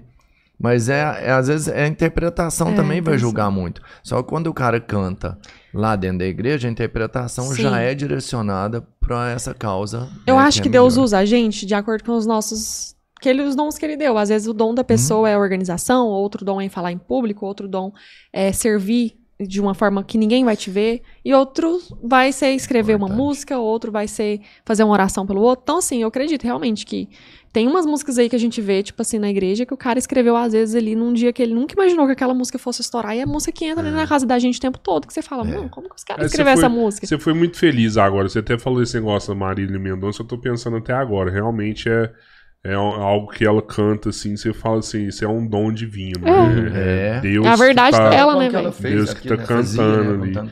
Mas a, a música gospel, ela me impressiona, assim, tipo, eu vejo meu moleque, meu moleque com dois anos, cara. Ele cantava uma música, assim, gospel, e o povo parava pra ver cantar, assim, Aham. e chorava, achava Sim. lindo. Eu acho que tá todo mundo É. um pouco carente, assim, de se sentir amado um pouco, sabe, assim, no mundo, assim. Então, quando vem uma música, pô, qualquer música bonita, a gente fica, mas quando vem uma música que fala, assim, tipo, de um amor, né? De um amor que um, te chamou primeiro, de um amor de um cara que te ama, que é muito maior que você, mas ele te ama, ele te acolhe, ele te aceita do jeito que você é, ele quer te perdoar, ele quer te amar. Querendo ou não, porra, é o que todo mundo quer, né? Todo mundo tá aqui pra. Todo mundo busca isso de alguma forma. Então, eu acho que é porque a música, quando ela tem esse cunho espiritual, ela, ela trabalha numa coisa que às vezes a gente tá com sede. Eu acho que a gente tá com muita sede disso. Tá todo mundo, todo mundo tem uma ferida aí, o Alex falou. Todo mundo que chega ali no encontro tem uma ferida. Então, quando. Às vezes a gente escuta uma música foda, mas não toca. Mas quando você escuta aquilo que talvez você tá precisando, né? É tipo um Deus que te aceita, não importa quem você é, aquela, aquela música. Ou várias outras músicas que a gente toca ali, que a gente. Igual Abraço de Pai, que tem uma música que pra mim foi uma das que mais marcou meu encontro. Que fala, que fala um pouco do filho pródigo, né? Que vai embora, pede tudo pro pai, vai embora. E quando ele volta, o pai dele só faz o quê? Corre, faz uma festa, abraça ele. Porra, você escuta. Tô falando pra palavrão pra caramba. E quando você escuta isso ali, né? Quanto eu esperei. De repente, Jesus tá te esperando pra voltar. E aí ele te abraça. Mano, no meu encontro, quando eu escutei essa música, eu não. Eu, eu só Desabou, fui igual né, uma criança. Porque eu, eu realmente entrei ali dentro daquele retiro. Pensando assim, gente, eu nem sei o que eu tô fazendo aqui, porque de fato Deus não me ama mais. Era essa a palavra que eu tinha na minha cabeça o tempo todo. Deus não me ama mais, Deus não me ama mais. Não adianta eu estar aqui, não adianta eu estar aqui. E quando eu escutei essa música, entre outras, né? Abraço de pai, tudo que falava do filho pródigo era muito forte pra mim. Que eu me senti o filho pródigo ali voltando pra casa. Nossa, aquilo me arrebentou, sabe? Assim, eu falei, cara, tem um amor que não me pede que eu tenha um corpo bonito, que não me pede que eu seja o tempo todo arrumada, que não me pede que meu cabelo seja perfeito, que meu corpo seja perfeito. Não me pede nada, ele só me ama, sabe? Então, putz, essa- essas músicas, é- elas são assertivas, assim, no coração, porque realmente fala de uma sede que a gente tem. Cara, eu vou te falar uma coisa. Isso que você falou é. É porque assim, ele tá sempre pronto, ele tá sempre do nosso lado, ele nunca vai sair daqui. A gente que às vezes não tá pronto, não tá dando oportunidade, sabe? Sim. Dele, dele mostrar pra Exato. gente que ele tá aqui. Exato. Né? Ele, ele não sai. A, gente, que vai aqui- pra longe. Entendeu? A gente é que não tá pronto pra receber ele É. e aceitar ele dessa forma, né? Uhum. E aí, quando você vai no encontro desse, ele fala assim: Não, meu filho, agora você tá. Tava aqui, te esperando, ainda bem que você vem cá." veio, E meu aí, Deus do aí você sente ele realmente, É. né? E essa é a mudança. É. Porque E- quando você vai lá, você aceitou isso. E aí a gente potencializa isso no, no Adorai. É, no Adorai a gente trabalha muito essa questão da música. Da música. Entendeu? Então, por exemplo, pra, pra esse ano a gente já tá O vivendo. EJC em si trabalha muita música, né? Porque a Muito. música tem, tem condição de, de tocar é, parte na- nas pessoas que talvez uma palavra não toca. Entendeu? E aí, quando a gente traz isso pra um festival, é o dia inteiro ali. Falando sobre o amor de Deus, sobre esse amor que, que aquece nossos corações, que cura essas feridas. Então, a, a gente está vivendo essa, essa fase de uma expectativa muito boa das pessoas. É, nós tivemos dois anos de, de parada por, por conta da, da pandemia, porque realmente não dava para realizar um, um evento onde você vai colocar 4, 5 mil pessoas é, num local fechado. Então a gente também tinha que ter essa responsabilidade. E esse ano, se Deus quiser, a gente retoma com força total. A gente tá com muita energia, muita energia mesmo. A gente quer colocar 7 mil pessoas né, O naquele maior assim, de velho? todos os tempos, o dobro do maior, mil, né, mano. praticamente. 7, 7 mil pessoas, essa é a nossa meta. O tio Rodrigo quer 10, mas, mas a gente vai trabalhar com, com, com 7. Porque, porque assim, e, e eu falo isso, eu não falo por, por vaidade, não. Porque a gente quer que as pessoas tenham esse contato com, com Deus. É, a gente quer que, que as pessoas que nunca viveu essa experiência, que vai lá no, no Adorai e vê que Deus está de braços abertos para ela. Entendeu? Que Deus não abandonou ela. E aí hoje o, o Adorai ele é um evento da, é, que acontece em, em Uberlândia, mas já no último a gente já tomou uma proporção muito boa na região. Teve caravana aqui que veio de Brasília. Olha que Olha legal. que bacana, mano. E, então, então, ou seja, a gente já tem uma, responsa uma responsabilidade mu- muito grande. E nesse período de pandemia, a galera mandava muito. Ô, pessoal, e o Adorai? Quando que vai ter? Então, se Deus quiser, esse ano a gente vai fazer um evento magnífico para a nossa região. E eu espero que é, pessoas que estão nos assistindo, se tem alguém que tem um, um sonho no, no coração de fazer algo do, do tipo, que não fica restrito não, que não tenha medo, que, que vai pra cima, sabe? A gente não tem recurso nenhum, a gente vai, vai na loucura mesmo, sem dinheiro. A gente faz um, um evento que o custo é mais de 100 mil reais, que, que ninguém quer, quer patrocinar, e a gente com- começa com um total de zero em caixa. Sei. Cara, eu vou te falar, é milagre, pô, mas é vocês acreditam, né? Entendi. Vocês acreditam em milagre? Pô, vai dar certo, vai lá aqui, né? É, é, é pago a entrada lá no Adorai. Sim. Tem que, e, tem e- que ter, né? Não é possível Sim, também. é, é, realmente, porque como eu disse, o custo 100 do, do, do evento ele é muito Aham, alto. aham. Então a gente precisa co- cobrar um valor. Só que aí o que, que a gente procura fazer? Como é um evento voltado para a família, então a gente tenta deixar o ingresso mais acessível possível, entendeu? Para que vai o pai, vai a mãe, vai o filho, vai o vizinho, vai o cachorro, vai o, para, o, papagu, o papagaio, vai todo mundo. 10 mil pessoas. 10 mil pessoas, entendeu? No final a gente pega e se vira com, com as contas. Deus é, providencia tudo. Então a gente deixa. É porque tem um custo pra trazer essa- essas bandas, Tem, né? tem, tem. Vai, vai ter banda top esse ano lá, por exemplo? Vai. É, a gente já tem confirmado é, Thiago Brado, que tem mais de um milhão de seguidores no, no YouTube. A gente já tem é, convida- a gente já tem confirmado Colo de Deus, que assim é um ministério que, que revolucionou no, no meio católico, principalmente voltado para jovens, sabe? Os caras levantou uma geração mesmo, despertou no coração de, de muitos jovens esse anseio de, de, de adoração e, e tudo mais. Entre outros, que aí eu vou pedir pra galera acompanhar a gente lá no Adorai Festival, que a gente tá em processo de, de divulgação. Mas assim, a programação tá pesada. Vai ser coisa de, de louco mesmo. Cara, e o Adorai Festival, onde que acompanha? Pelo Instagram, pelo... Isso, nós temos no nosso Instagram, Adorai Festival, temos Instagram, Facebook, estamos no, no YouTube também. É um projeto nosso, é, quem sabe da- daqui uns anos, montar um podcast também pra gente trazer os testemunhos que, que acontecem de- dentro do, do, do evento. Então, assim, é só procurar lá, Adorai Mas Festival. rola muito testemunho, assim, da galera dentro do evento, né? Demais da conta. Inclusive, a gente tem dentro da, da coordenação um casal de. O, o EJC. O EJC é muito vinculado com, com a Dorai, porque nós pertencemos Uhum, ao sim. EJC. Então não tem como tirar esse vínculo. E aí, dentro do, do EJC, é, temos nós, jovens, é, é um grupo voltado para jovens, só que nós também temos o que a gente chama de tios, que são os casais, que geralmente são do SCC, inclusive abraço para a tia Roberta e para o tio Rodrigo, que são tios que, que acompanham a gente, que nos dá é, esse apoio. E aí a gente tem um testemunho de um casal de, de tios que, que assim, que eles já estavam desacreditados do, do, do casamento deles. É, eles não eram oficialmente casados na, na igreja, eles já estavam prestes a se separarem, acabar, de certa forma, destruir com aquele ambiente familiar. E eles foram no, no Adorai. E foi o Adorai que, que resgatou esse sentimento dele, neles do valor à família. E aí, depois que eles se fizeram o, o Adorai, é, eu lembro que, que o tio, o tio Hugo, é, da tia Micaline, ele, ele assim, ele já estava na, naquela fase de quase, ah, não acredito nesse Deus que, que vocês pregam, sabe? Uhum. E foi ali no, no Adorai que isso foi resgatado dentro do, do coração dele. E ele falou: Micaline, eu quero casar. E hoje, assim, eles têm uma família linda. Eu sou apaixonado por, por, por eles. E é, é nosso, é nosso testemunho que a gente tem dentro do, do nosso grupo. E isso fora outros testemunhos. Esse é dentro do grupo, né, mano? É, Esse sim, eles dentro Igual da no casa, último né? tinha 4 mil pessoas, no último 5 mil pessoas, você falou? Tem, Tinha. 3 mil, 3 mil pessoas. 3 mil Fora pessoas. os 500 voluntários. Porque a gente também tem um grupo de É voluntários. muita, 3 muita mil experiência. pessoas. O objetivo né, deles já é dobrar a meta, já. né? Sim.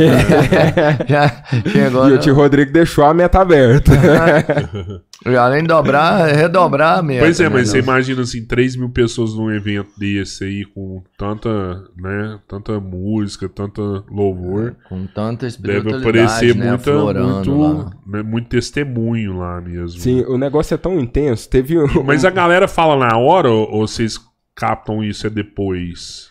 Cara, ali na- no, no dia é tudo muito corrido, É, né? pois é. É, principalmente pra, pra gente que, que tá à frente.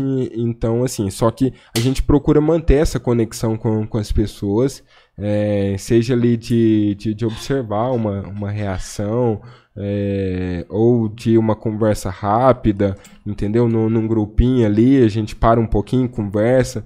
E aí depois, é, até na- na- nas, nas redes sociais mesmo, que tem de gente que procura a gente pra mandar lá, nossa galera, muito obrigado, eu tava, era isso que eu tava precisando na, na minha vida, eu já tava prestes a desistir de, de tudo, e foi o, o Adorai que, que renasceu uma chama no, no meu coração. Então, assim, a gente recebe muito disso. É, e no, no contato de, diário mesmo com, com as pessoas, são, são muitos testemunhos. Por isso que só aumenta, né, cara? É. Você vê mais gente lá no finalzinho, vamos pensar assim, naquele momento máximo. Mais gente cantando ou chorando? Porque, mano, eu acho que eu Chorando, choro. Não chorando. Dá, não dá. Tem gente que chega no é final desidratado. Que é muita emoção, cara. É, É. Quando você vive isso aí. É incrível. ano Agora, passado teve caravana de Brasília. Teve caravana de Brasília. E, e esse ano você já sabe. O ano passado não, no último, né? que É, no né? último, 2019. Esse ano você já tá mapeando a galera que vai, quantas Sim. caravanas que vai ter. Nós já estamos mapeando, Ituitaba, Uberaba, a galera de Araguari vai em peso, vai uma galera muito boa da- daqui, é, Araxá. Então a, a gente vai aclopando tudo ali no, no Sabiazinha. A gente faz daquilo lá uma panela de pressão. tudo acontece em um dia só no Adorai. Esse ano vai ser dois dias. É, no- no- as duas primeiras edições a gente fez em um dia. Aham. E aí a galera falava, não, eu quero mais, eu quero mais, eu quero mais. então, assim, dentro da- das nossas condições, esse ano a gente aumentou para dois dias. Então aumentou o número de, de atrações. Uhum. E lógico que vai aumentar o número de testemunhos. Claro, não. Se um é bom, dois é melhor ainda. Tipo, é umas 16 horas no total de evento, num- num- nesses dois dias, umas 8 horas por dia, mais ou menos. Ó, só num dia, que, no domingo, é 12 horas de evento. Nu! Então, assim, é da- das 8 a- às 8. chega no final do dia cansado? Chega. Mas também chega glorificado. Chega muito maior do que entrou, Sim. né? Sai maior do que entrou. Sim. Cara, e o Rodrigo, você me falou isso aqui, eu já perguntei isso umas outras vezes aqui. Quando foi que você sentiu Deus nisso aí? A primeira vez. Porque nunca saiu. Não, na verdade, a pergunta é outra. Não, a minha é essa. Não, então desculpa, então. Então desculpa, mas eu nunca perguntei isso aí, não. Isso Eu, eu outra. pergunto, eu pergunto. Eu- Eu, essa, é, mal, assim, eu vivi os três dias de, de encontro do, do, do EJC e, e a gente sempre tem feridas, né? E meus pais se separaram muito cedo. Eu era muito novo, eu tinha sete anos de, de idade. E então eu tive que conviver maior parte do, do tempo com aquilo ali. Entendeu? Eu tive que, que me amadurecer mu- muito rápido.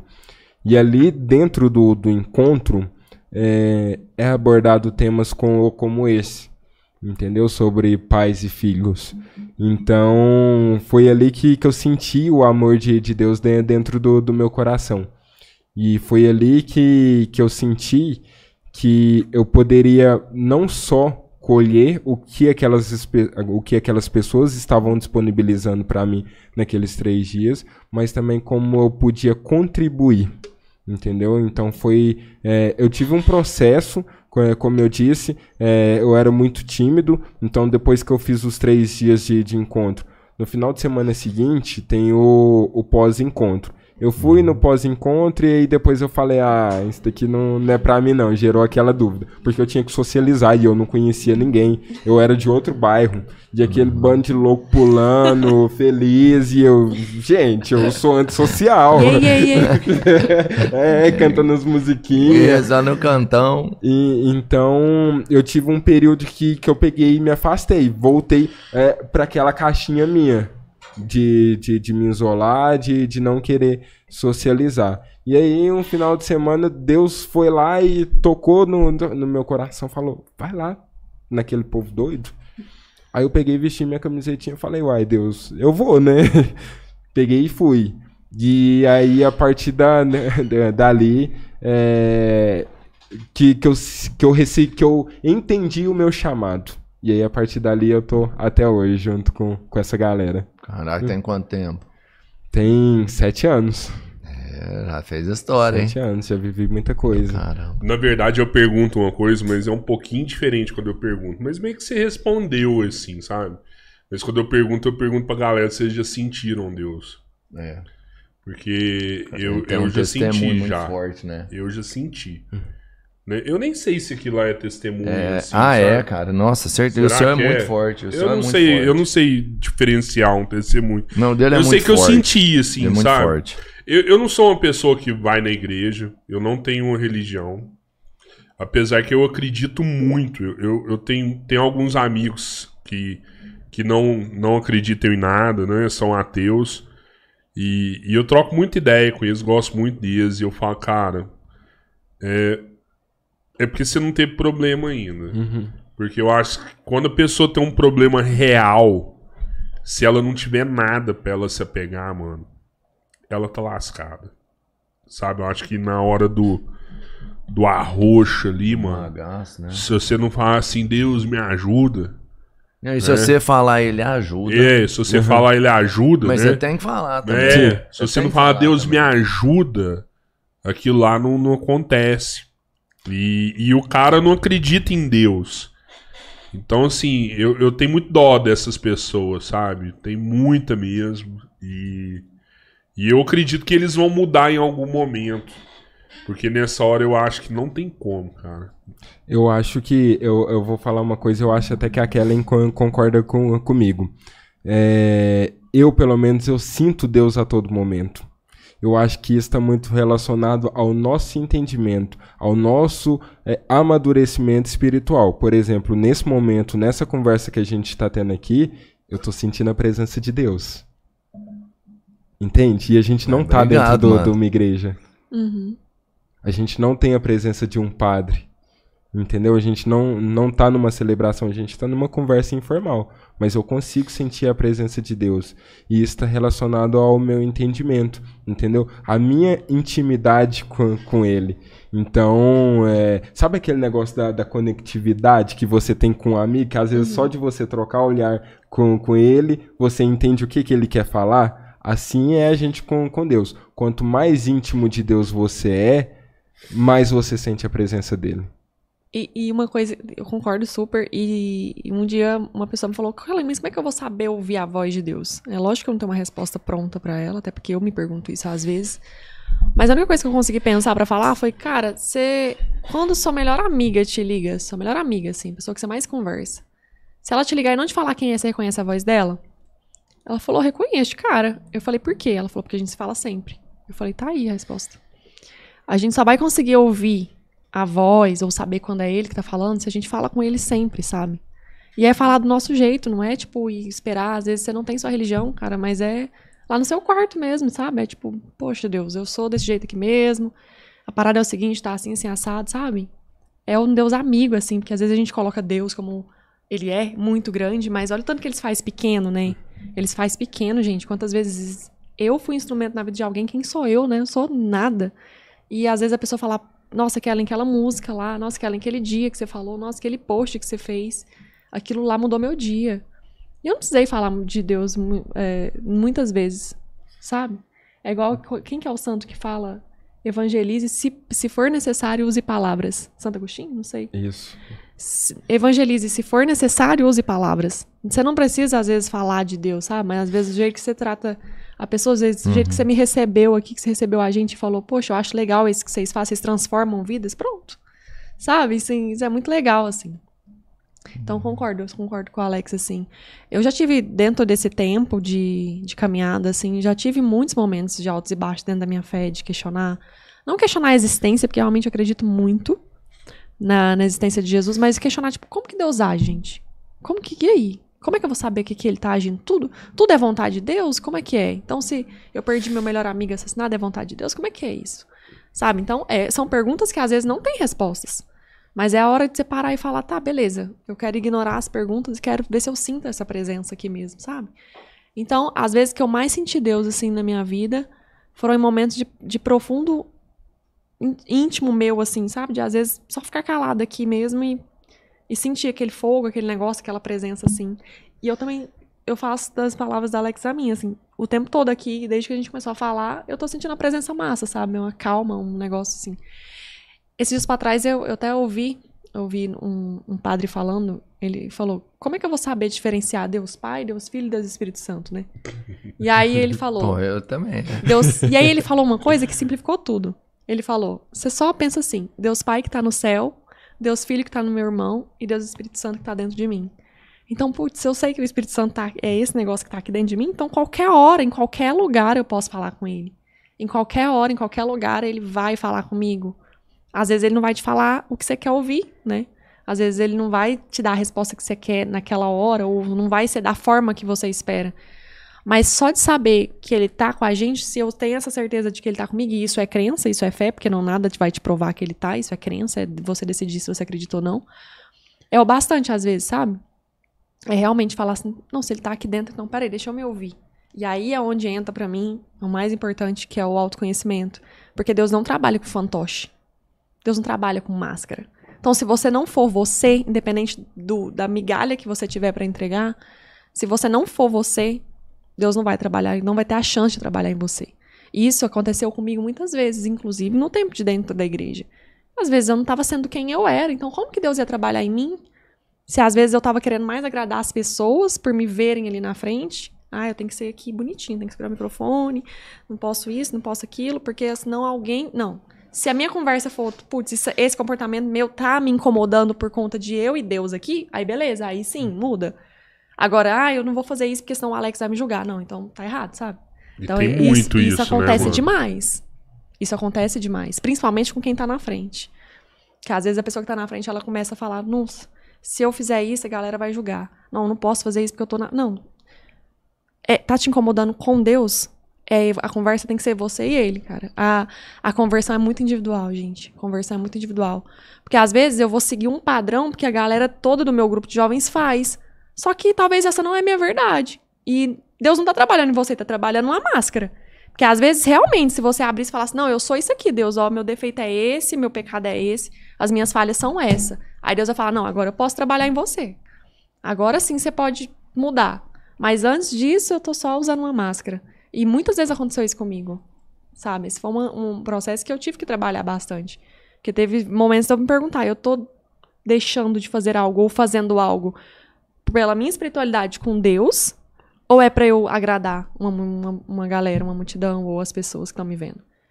E aí foi um processo bem complicado, mas foi importante pra mim, que eu falei, Deus, Deus ele de acordo com a minha crença, eu senti Deus falando comigo, você precisa saber quem você é primeiro, pra depois eu saber o que eu posso fazer por você. Cara, que tratamento, eu vou te falar.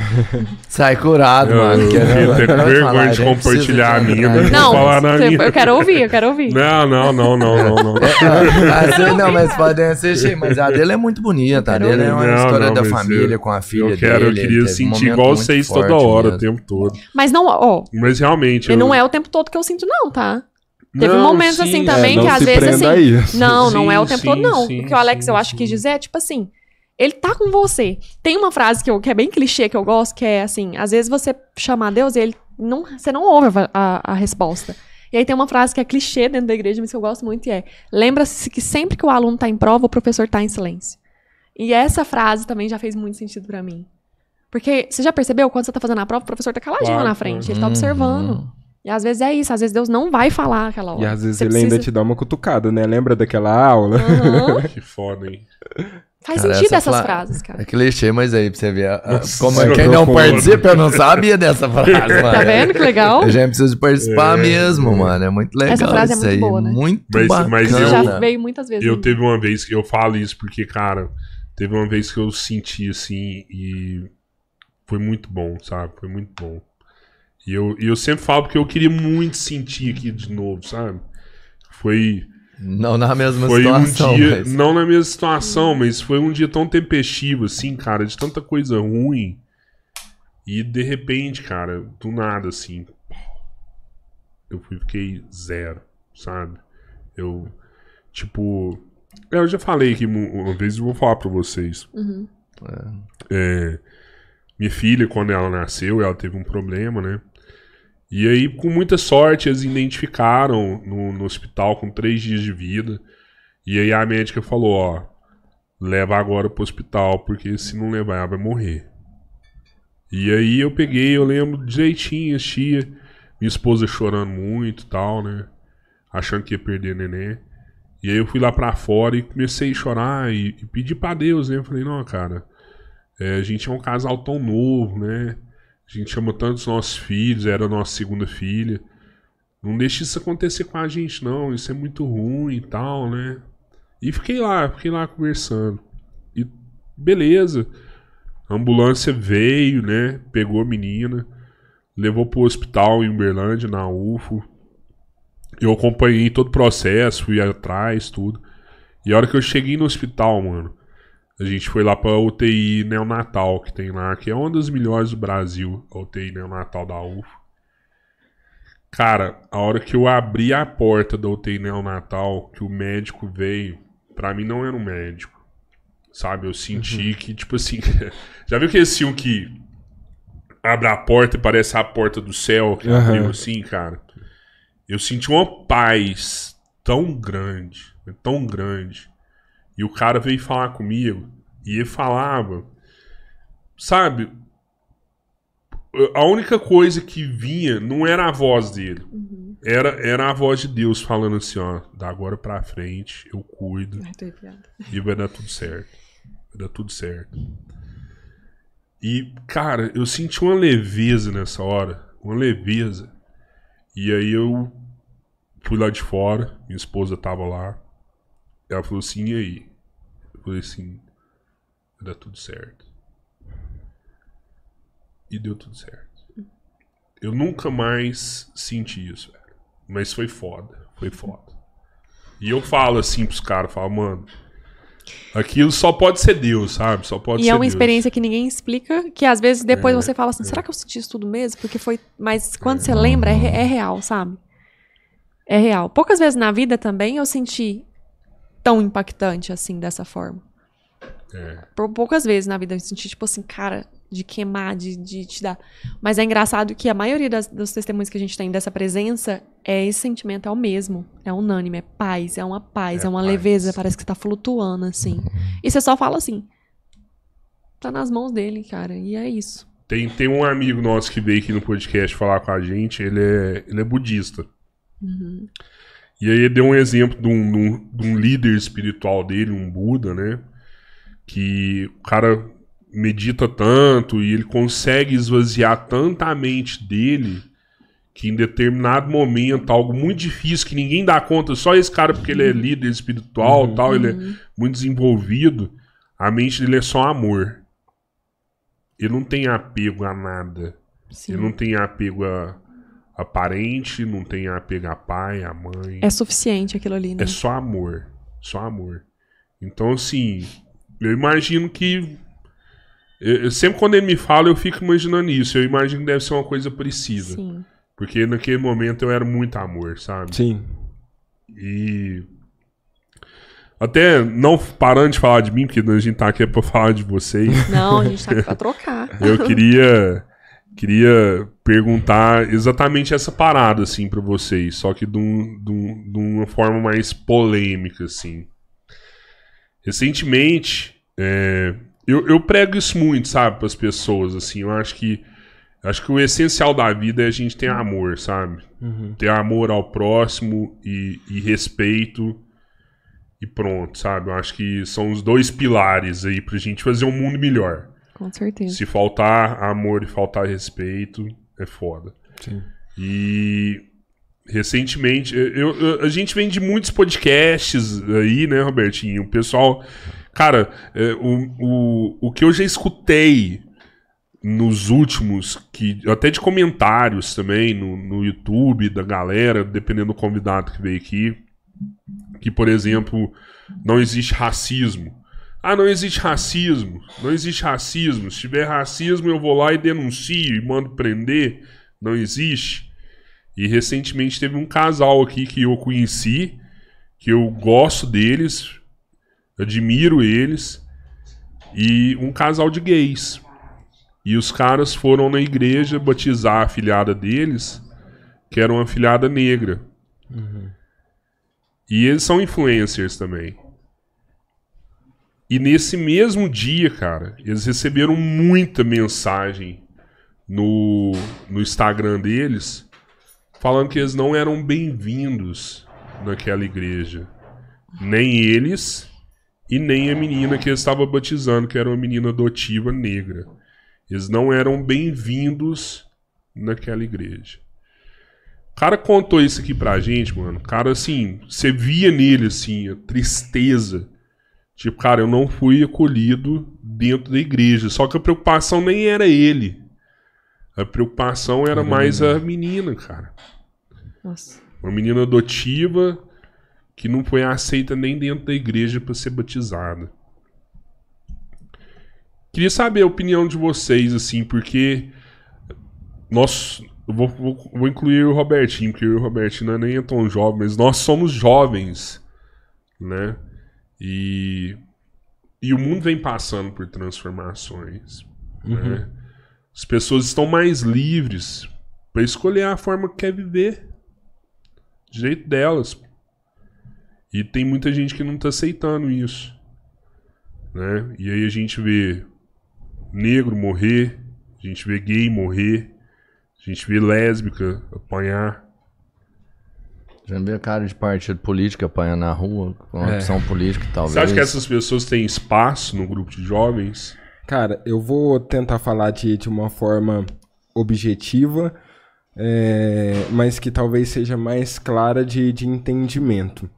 É, enquanto coordenador, de um grupo de jovens, eu vejo muita gente afastando dos- da igreja por conta de pessoas.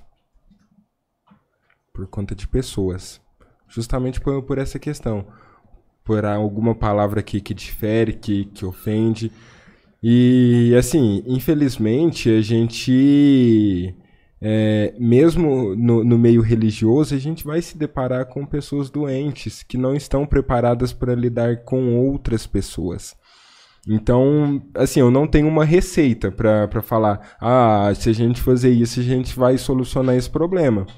Porque o, o ser humano ele é mutável. Então, tem pessoas de bem, como também tem pessoas que, que não são tão de, de bem. Então, o que, que eu costumo tra- trazer como conselho? Pegando aquela analogia de que a gente vai, eh, procura um hospital quan- quando a gente está tá doente, eu complemento dizendo: se você chega no hospital e escuta a opinião de outros doentes, aquelas opiniões não irão te curar. É o que o médico vai te receitar que vai resolver seu problema. Assim a, a gente precisa trazer essa lógica para dentro da, da igreja. Eu vou ter um convívio, convívio social ali? Vou ter. Às vezes vai ser pessoas que, que vai estar direcionando palavras para mim, vai ser. Mas não, é- não são elas, elas podem sim ser usadas como instrumento de, de Deus, é, mas na maioria das vezes não são. aliás, ali não são elas que vai resolver seu problema. Então não coloque expectativa em pessoas. Esteja ali dentro da, da igreja focado em buscar a Deus, porque Deus ele é justo, mas ele é misericordioso. Então ele sabe da, das suas dores, ele sabe da, da sua realidade e ele respeita o seu processo. Diferente da expectativa que eu, enquanto pessoa, tenho de você se tornar uma pessoa melhor. Você me falou aqui que você teve, é, ao longo da, da sua vida, uma experiência mais fervorosa com, com Deus. Eu vou te julgar por isso? Às vezes é aquilo que, que Deus colocou para sua vida. Tanto que hoje, com- mesmo depois de, de anos, você ainda carrega isso no seu coração. Entendeu? Então não sou eu que, que vou julgar o que é certo o que é errado. E isso eu coloco para todos os temas. Entendeu? Lá dentro da, da igreja a gente vai discutir temas que são necessários, falar sobre. é, eu, eu- me corrija se, se eu errar o termo. É homo- hom- homossexualismo ou homossexualidade? Que é eu acho- homossexualismo, é. É. Sim, me, me perdoa se, É se eu errar, é, se eu errar é o termo. isso. A gente vai abordar temas como esse? Vai. A gente vai abo- abordar temas do, do meio social? Vamos também, porque é necessário, entendeu? Mas é, a pessoa que, que tá lá, que ela se sente ferida, não cria expectativa em pessoas, não. Porque a- ela vai acabar se ferindo mais. Cria expectativa em Deus, porque esse não decepciona. É, é assim. É, o que eu. Claro, o Alexa com, com certeza tá certo, né? Se a gente ficar dentro desses grupos ou qualquer meio religioso em qualquer igreja, a gente entrar lá por conta das pessoas, a gente vai se decepcionar muito. Eu já, provavelmente já devo ter, de- ter decepcionado algumas pessoas, assim como já fui decepcionada também. São pessoas. Mas eu, eu fico muito triste em saber dessas histórias, assim, me constranjo muito. E queria muito poder, sabe, ter, ter estado ali, né? Pra poder, tipo, abraçar essa pessoa, pra poder dizer, não, não é todo mundo que pensa assim, não é todo mundo que, que age assim. Eu conheço pessoas que já foram muito, tipo, criticadas dentro da igreja. Eu estava. O EJC me acolheu muito, mas eu já fui também um pouco julgada, porque eu passei por um divórcio aos 20 anos. E eu não poderia fazer EJC pelas regras ali, né? Porque eu já era divorciada. É um encontro de jovens que são solteiros. E o EJC me acolheu. Mas é claro que todo lugar tem falhas. Eu acredito que muita gente tenha saído decepcionada de vários movimentos e tudo mais. É, uma coisa que eu sempre carrego comigo, que é sempre eu falo também sobre isso nas minhas palestras, eu falo, gente, todo mundo olhava pra mim e dizia que eu era muito improvável ali. Todo mundo, sabe? Que eu era improvável. Poxa, eu nem poderia, se a gente fosse seguir assim, alguma que algumas pessoas dentro da igreja falam, eu nem poderia estar ali sendo cantando na igreja, palestrando na igreja, eu tinha quebrado um sacramento. Mas graças a Deus eu tive pessoas que me acolheram, pessoas que realmente me, me falaram: não, você, você passou por isso, mas a gente está aqui para te ajudar. Entendeu? Teve pessoas que me criticaram, muitas. É muito fácil a gente falar assim, não, não saia por pessoas. Mas se é um grupo também ou um lugar em que todo mundo te aponta o dedo, ninguém vai ficar. E a gente tem que ter, assumir a responsabilidade enquanto igreja, que cada um de nós somos igreja, em, poxa, será que essa pessoa saiu por mim? Será que eu não estava errado? Então a gente, enquanto igreja, né, é, também tem, tem uma- a gente tem que fazer essa reflexão de trazer os temas, mas do mesmo jeito que a gente fala sobre homossexualismo, a gente tem que falar sobre homo- homo- homofobia. A gente tem que falar sobre racismo. A gente tem que falar sobre machismo. A gente precisa trazer isso pra dentro dos grupos. A gente precisa trazer isso pra dentro da igreja. A gente precisa trazer isso pra dentro das nossas casas, né? Porque o meu melhor amigo que eu falei pra vocês que foi assassinado, ele era homossexual e ele foi assassinado por isso, por, con- por conta de um de preconceito. homofobia. Foi um crime de homofobia. Então, assim, o preconceito mata, gente. O preconceito, ele mata todos os dias. Ele mata Mulher, né, negros, ele mata mulheres, falou ele de mata machismo gays. aí, o tanto de mulher que Muitas, tem morrendo aí, mano. muitas. Muita gente. Então, assim, eu acho que sim, que a igreja está evoluindo, eu consigo ver isso, nessa questão de tratar mais temas sobre isso, né? O, ontem, ontem os meninos estavam num evento onde foi uma palestrante falar sobre empreendedorismo feminino, sobre como a mulher precisa ter o direito de exercer as- os seus sonhos, os seus deveres e os seus direitos. Então, é muito importante trazer isso. Claro, né? A gente tem que defender o que a, a, a gente, enquanto igreja, ou a religião em si, é, precisa defender o que acredita, mas jamais pode segregar pessoas, porque Jesus andava sempre com os piores. Jesus, e eu não estou dizendo que esses, essas pessoas são as piores, eu estou dizendo em relação a mim mesmo. Aham. E eu sempre falo isso, Jesus andava com os piores, é por isso que ele me ainda cola comigo. Porque Jesus não andava com quem. O, o jovem rico lá que foi lá, né? Tem aquela, tem aquela historinha. Ele falou, cara, você precisava. não tem dores, sabe? Você não tem dores. A galera que tá aqui comigo tem ferida, tem, tem cicatriz. Essa galera que vai dar valor na, na nossa caminhada. Ele andava com os piores naquela época. Então, hoje, se Jesus viesse, eu tenho certeza que ele ia colher os- essa galera que é rejeitada, essa Sim. galera que é. Que, porque ele quer transformar, ele não tá interessado no seu pecado, ele tá interessado na sua transformação. Ele tá interessado em quem você é, na sua verdade, sabe? Então, às vezes, eu sinto, assim, que dentro de, de pessoas, eu sempre falo, não é- eu não sinto dentro da igreja, mas eu sinto que em algumas pessoas, elas estão muito preocupadas em apontar o seu erro, que todo mundo tá vendo. Ah, o Alex cometeu esse erro aqui, o Alex, sei lá, fez alguma coisa muito errada aos nossos olhos, né? Mas todo mundo viu, só que o meu pecado tá escondidinho. O meu pecado tá escondido, você não tá vendo. Então eu posso falar do dele, porque aí todo mundo olha pro dele e o meu, ó, tá tudo certo. E às vezes a gente coloca pesos e medidas pros pecados das pessoas diferentes, mas que pra Deus tem o mesmo. Entende? E só fazendo um adendo ao que a Kellen fa- falou, nós, enquanto líderes de, de grupos de jovens, a gente também precisa ter um entendimento é, que nem sempre é só o espiritual. Como a Kellen disse, ontem Exato. nós levamos uma profissional para falar sobre empreendedorismo feminino. É, então, por exemplo, a gente precisa de psicólogos para falar sobre de- depressão. É, então, tem alguns temas que não está dentro da, da nossa alçada Exato. e que a gente pode contribuir, porque muitas das vezes é ali no, no, no encontro que a gente cutuca a ferida da, daquele jovem. Que a gente mexe. é, um- se você tem uma casquinha de ferida, se você mexe nela, a tendência é que ela sangre.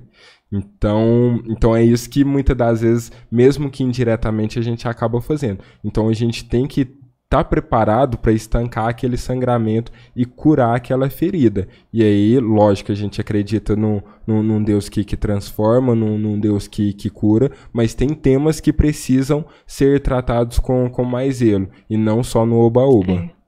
Exato. Mano, vocês são foda, velho. Eu tô curtindo Mano. esse papo. Cabreiro, Papo foda, né? Pode fazer um desse lá no Odorai, lá, uma mesa Ó, dessa lá, verdade, hein? hein? Fazer. E, Rodrigo, uma mesa de jovens Bom, bom. trocando ideia lá, hein? Que Vamos- foda, vamos fazer. Já, já, mano. gostei da, já gostei da ideia. Não sei como é que vem, mas, mas é assim, a cada instante é uma revelação mesmo. A gente não consegue esperar uma entrega tão, tão total como tá acontecendo aqui. Que eu vou te falar que a gente já teve um monte de podcast que Ai, a que gente bom, fez aqui já. Mas esse tá surreal de bacana, sabe? Que é- tanto faz, é um bate-papo mesmo. Aham. Né? Mas tá muito. Ô, Kelly, eu queria, eu queria te perguntar um negócio, assim, pra... curiosidade pra ver se aconteceu isso com você também. É, eu, quando era pequeno, seis, sete anos, Não, dois meses, né, mano? Pequeno, você falou que você era pequeno. Não, eu Você era pequeno. sete você era da minha anos. altura, não, mano. Não, eu falo pequeno de idade. Eu era ah, pequeno de idade, já. Com 7 É. anos, do meu tamanho. Eu já, tive, pô. passei por alguns problemas, lógico, in- incomparáveis com os seus. É, mas teve uma situação na minha vida que, que aconteceu um negócio que eu bloqueei, velho. Eu bloqueei na minha mente. Eu não. Eu, eu, eu falo isso com. Eu, eu queria saber se já aconteceu com alguém, sabe? Eu já contei isso pra algumas pessoas e pra mim é surreal isso ter acontecido comigo. Aconteceu essa parada e eu tinha tanto medo disso, mas tanto medo. E eu peguei e, e guardei lá no fundo da minha cabeça, lá numa caixinha, escondi, enterrei. E eu não lembrava disso, mas não lembrava mesmo, sabe? E eu lembro depois de adulto, com 23, 22 anos, eu andando com, com o Robertinho, com meus amigos, né? Esse assunto veio à tona. E ele veio à tona assim de um jeito que era como se fosse ontem, sabe? E aí eu peguei e lembrei de tudo, tudo. E como como se eu nunca tivesse esquecido, sabe? Eu realmente eu esqueci por 15 anos eu esqueci aquela parada. E veio assim, de uma vez assim, como se fosse ontem. E eu falo assim, cara, é surreal isso aí, velho. O poder que a mente tem, né? Com algumas coisas pra, pra, se- pra me proteger, Sim. né? Foi uma O medo, né? proteção, foi uma medo foi- proteção. Você teve um caso sério, você falou aqui. Já aconteceu alguma coisa desse tipo com você? Sim, inclusive foi exatamente assim comigo. Aconteceu uma coisa na minha infância ali. E eu bloqueei exatamente a mesma coisa que você. Eu meio que parece que era algo que era tão pesado que eu meio que decidi não lembrar, não sei, meu subconsciente guardou aquilo. E aí, depois de muito tempo, é, inclusive foi, de- foi dentro de uma palestra. Eu lembro que eu tava falando de- dentro de uma palestra. Eu, não, eu atribuo isso realmente a algo é, espiritual. Mas eu lembro que eu falei essa frase assim, e eu não sei por que, que eu cresci com essa carência afetiva. Quando eu falei essa frase, eu lembrei na hora do que tinha acontecido na minha infância. Veio um filme, assim, sabe? E eu me lembrei exatamente daquele dia. Eu comecei a chorar dentro dessa palestra, chorei muito e falei, gente. É, e contei a história. Contei aquela história naquele momento. E depois disso, eu levei pra terapia, porque eu, eu, eu fiz terapia um tempo depois. E, e ela me falou, realmente, é, seu subconsciente guardou isso, mas era um trauma que você tinha na sua infância, que você tentou esquecer por vergonha, por se culpar, né? Por se culpar realmente daquilo que você viveu. É, mesmo sendo uma criança, você se culpou. E a sua carência, ela vem muito daí. Essa carência sua emocional, essa coisa de você não conseguir é, ser feliz com você mesma, de ter que ter alguém, vem daí. A sua sexualidade na sua infância foi muito afetada por conta dessas coisas que aconteceram. Então, isso afetou a minha autoimagem, a minha sexualidade, que eu falo de eu, eu comigo aham, mesmo, entendeu? Sim. Foi do mesmo jeito com você. então. Exatamente. E eu fui lembrar disso, sei lá, uns cinco anos. Faz uns cinco anos que eu fui lembrar disso. Uns 20, 25, 26 Você anos que eu fui lembrar. anos Anos sem- sem- sem- sem trazer aquela Ela memória. não existia, né? Sim, é meio que eu anulei. Não, ela não sabia que tinha- tinha acontecido, eu não. tinha consciência. Mas assim, eu anulei. Assim, por que porque eu pensava, por que, que, eu, por que, que eu tenho isso? Eu não lembrava disso. Eu não trazia isso, Uhum. né? Era algo tão importante. Talvez por ter me culpado, porque é, os erros, eles nos impulsionam, mas a culpa nos paralisa sempre, né? A culpa nos paralisa. Por isso que Jesus fala, né? Do, do arrependimento, mas não da culpa. dessa parada Exato, tá vendo? É. A culpa realmente paralisa a gente e a gente tem vergonha. Então, se a gente tem vergonha, o que a gente faz? A gente esconde. A gente esconde da gente mesmo. Aí, quando a gente traz assim, a gente fala: caramba, agora faz sentido. A parada todinha aqui. E isso faz parte do autoconhecimento da transformação e até da conversão. Porque não existe uma conversão sem a gente saber quem a gente é. Eu vou ler algumas mensagens pra vocês. Tá. Pode ser? Pode. A gente continua o papo normal Ah, aqui. Eu tô, eu tô, eu tô... Lê aí, mano. Eu não tô conseguindo falar, não. Aí pra mim, que tá complicado o negócio aqui hoje, mano. Tá. Se inscrevam no canal. Se é uma coisa que eu posso dizer, né? É- Ó, teve, eu acho que o Marco Antônio perguntou aqui, Alex, vai ter o depoimento da história de vida do tio Marquinho e da tia Lívia? Nossa. Esse eu não Só de eu conheço. falar, eu Esse arrepio. eu não conheço. Não conheço, né? Da minha época. Porque, assim, eu, eu não vou contar o, o testemunho de- é, dela, deles, né? Mas, assim, eles foram um casal que, que eu tive a oportunidade é, de conhecer enquanto eu estava servindo em um encontrão de um outro EJC. E ali eu pude conhecer parte da história deles. E aí, depois da. a- eles, eles perderam um, um filho assim que, que nasceu. Então aquilo ali gerou uma dor neles du- durante anos. E recentemente eles foram contemplados com uma bebê linda, ma- maravilhosa. E isso conciliou com, com uma doença é, da tia Lívia, muito grave. Ela esteve entre a vida e a morte. E ela superou tudo isso, sabe? E- Então eu venho acompanhando. Então, assim, é um testemunho excepcional que, inclusive, a gente pode sim explorar porque as pessoas precisam escutar. O testemunho deles é fantástico. A gente fala testemunho. São histórias de vida, né, cara? Sim. E, e, assim, elas têm muito a ser compartilhadas, Sim. né, cara? Tem. É, é, muito, é muita É história. muita lição, né, É, cara? O testemunho, ele dá- é, geralmente, eu, eu imagino assim. A história de vida, pô, existem várias, né? O cara que foi lá, trabalhou, é, e não tinha nada e virou um empresário de sucesso, isso é uma história de vida. O testemunho, ele tem uma parte espiritual que, que modificou essa, essa história. Ela não teve uma ordem cronológica normal. Ela foi afetada de alguma forma, sabe? De diferente. E esse é o testemunho, porque teve uma participação extra que não dependia só de você, né? Então acho que assim, o testemunho ele é mais forte que uma história de vida, né? Geralmente quando o cara conta uma história de vida, ele te emociona. Quando você conta um testemunho, mano, você chora.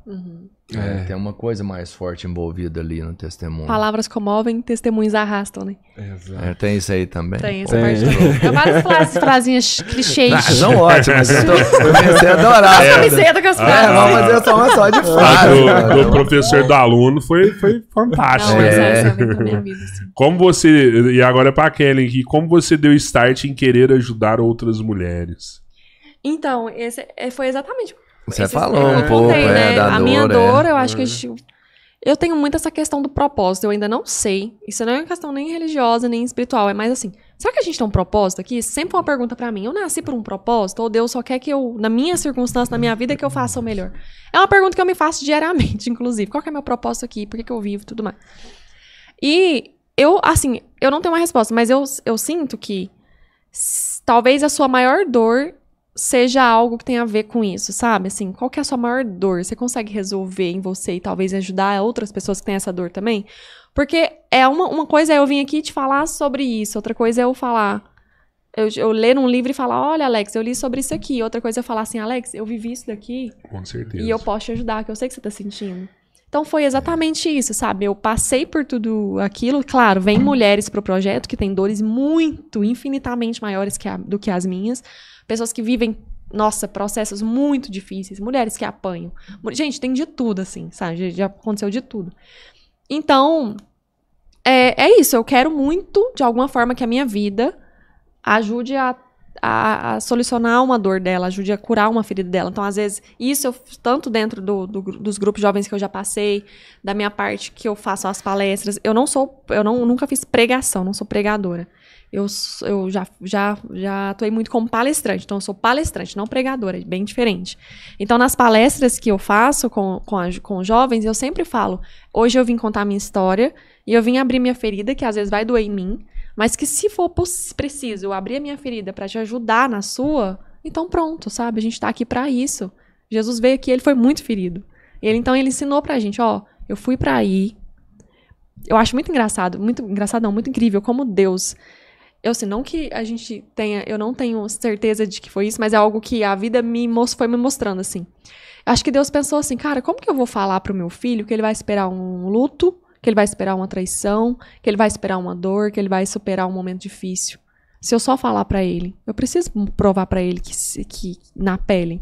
E aí ele veio, sabe? Tipo assim, ó, eu perdi um amigo, eu apanhei, eu fui traído, eu sofri pra caramba, eu senti a dor que você sente, eu senti a dor, sabe, de, de perder alguém, eu senti A da o peso da traição, de tudo. Jesus passou por muita coisa. Pra falar assim, ó, eu fui como eu sou Deus, mas eu fui lá de forma humana pra te falar que você também consegue, sabe? Eu acho muito incrível isso, porque ele veio, ele não precisava vir. Sabe? Ele veio, ele passou Ele é por Deus, tudo. né? É, ele é Deus, ele não precisava carregar uma cruz de madeira pesada. Então, assim, olha que humildade desse Deus, sabe? Então, é isso, sabe? Eu, eu tento, eu tento, claro, não sou perfeita, gente, pelo amor de Deus, não sou exemplo de vida pra ninguém, mas assim, a minha dor talvez ajude a dor de outra pessoa, então eu consigo servir, eu sou útil, né? A gente precisa ser útil aqui, independente do que você faça. Se você, cara, se veste de palhaço e vai trabalhar, porra, você tá fazendo alguém sorrir, sabe? Tipo, você tá sendo útil no mundo, e qualquer pessoa pode ser útil no mundo, independente. Eu tô lendo um livro que chama Divino, O Divino Valor do Humano. Ah, esqueci o nome do livro, que ótimo, né? Mas assim, Bom, ele traz Jesus, é um livro católico, mas um livro incrível, assim, que eu tô lendo. E ele traz Jesus, não com a forma divina dele, ele traz Jesus como humano. Ele fala, ele traz essa questão, porque a gente fala assim, ah, eu não sou desse mundo, eu sou do céu. Não, tudo bem, você vai pra outro lugar, mas você tá aqui. Você é humano, e você precisa passar pela sua humanidade. Então, você precisa amar a sua humanidade. Você precisa entender. E ele traz Jesus em toda a, sua forma humana, exclusivamente humana, e nos ensina que Poxa, você precisa ser humano. Você passa 8, 10, 12 horas no seu trabalho. É lá que você precisa ser humano. É lá que você precisa exercer o seu papel de cristão ou de, de quem busca a santidade. É ali, mano. Não é tipo, ah, então agora eu não vou trabalhar, vou viver só aqui, em oração. Não. Vai pra sua correria, vai pra, vai pra lá pro seu trabalho e seja a diferença lá. Posso dar um exemplo rápido? Pode. É, a Kellen falando, eu lembrei de, de um dia no, no meu trabalho. Eu ali no, no- na correria, aí eu peguei cheguei pra um rapaz e eu tinha que dar uma notícia pra ele. Aí eu peguei e fa- brinquei com ele, sem intenção nenhuma. Falei, ó, tem duas notícias pra você. Uma boa e uma ruim. Qual que você quer primeiro? Aí ele, ah, falar boa, né? Aí eu fui e falei, a boa é que Jesus te ama. Falei brincando. O cara começou a chorar. E aí eu fiquei sem entender o- por que que você tá chorando. Ele, cara, eu precisava ouvir isso.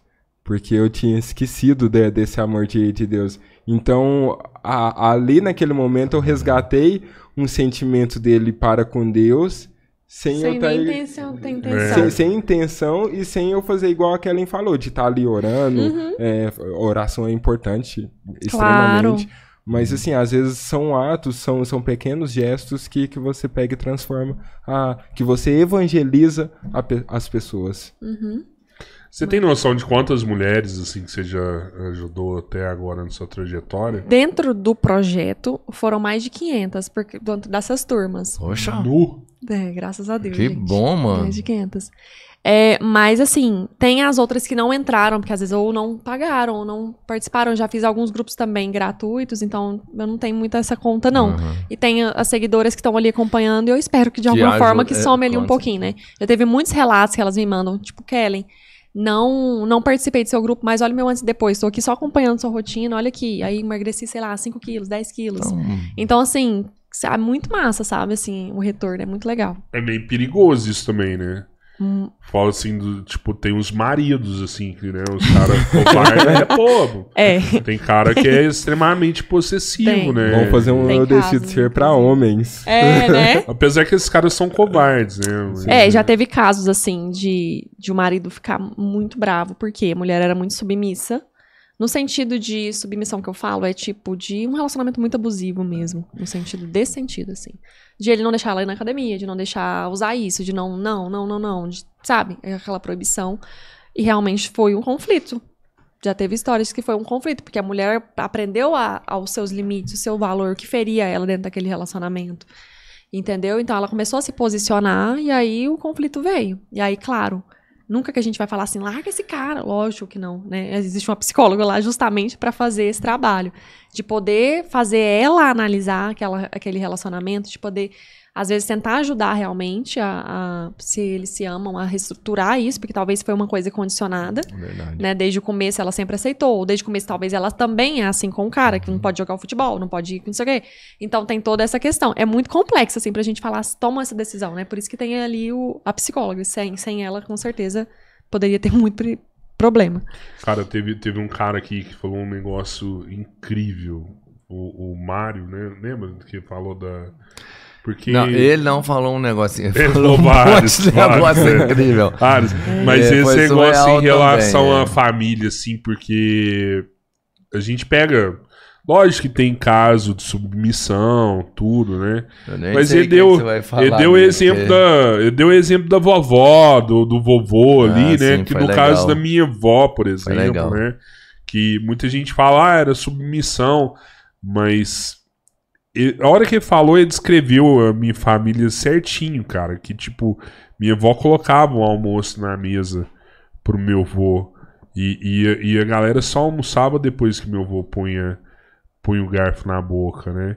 E muita gente levava isso como uma submissão, né?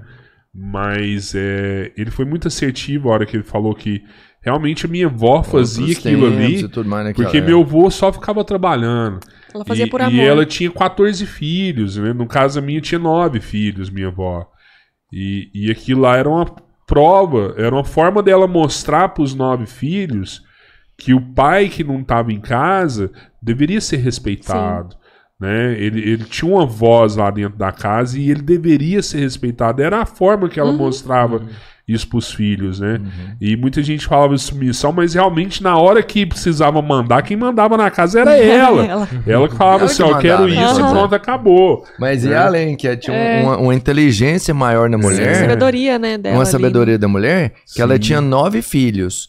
E pensa se ela não tivesse uma hierarquia muito grande lá pra ajudar Sim, ela. sim, Porque aí qualquer coisa o pai chegava e falava assim, ó, Exatamente. eu vou falar pro seu pai. E É. aí ela já, entendeu? Ela Aham. põe ele como uma hierarquia muito grande que ajudava ela a controlar nove filhos, mano. Senão Isso é muito importante de ser mencionado. inteligência. Porque às vezes também a galera, a galera hoje em dia tem que tomar muito cuidado com a internet também, porque a gente se discute muito sobre o amor próprio, amor próprio, e aí a gente tem que tomar cuidado para esse discurso não ficar uma coisa tipo de egocentrismo mesmo, de egoísmo. É. Poxa, meu, eu que me importo, eu me basto, eu lá, que se dane meu marido, que se dane meus filhos. Poxa, peraí. E aí Não é tem assim. Verdade, total, Cuidado, né? exato. E aí é só eu que importa, é só as minhas vontades que importam. Então eu também trago isso pro grupo. Eu falo, gente, quando a gente fala de amor próprio, de autoconhecimento, de autoestima, a gente não tá falando pra você agora, foda-se seu casamento, foda-se seu relacionamento, seu relacionamento com seus filhos, que agora é você que importa. Se tiver fizer feliz, tá tudo bem. Peraí, e a, e a doação que existe dentro de um relacionamento?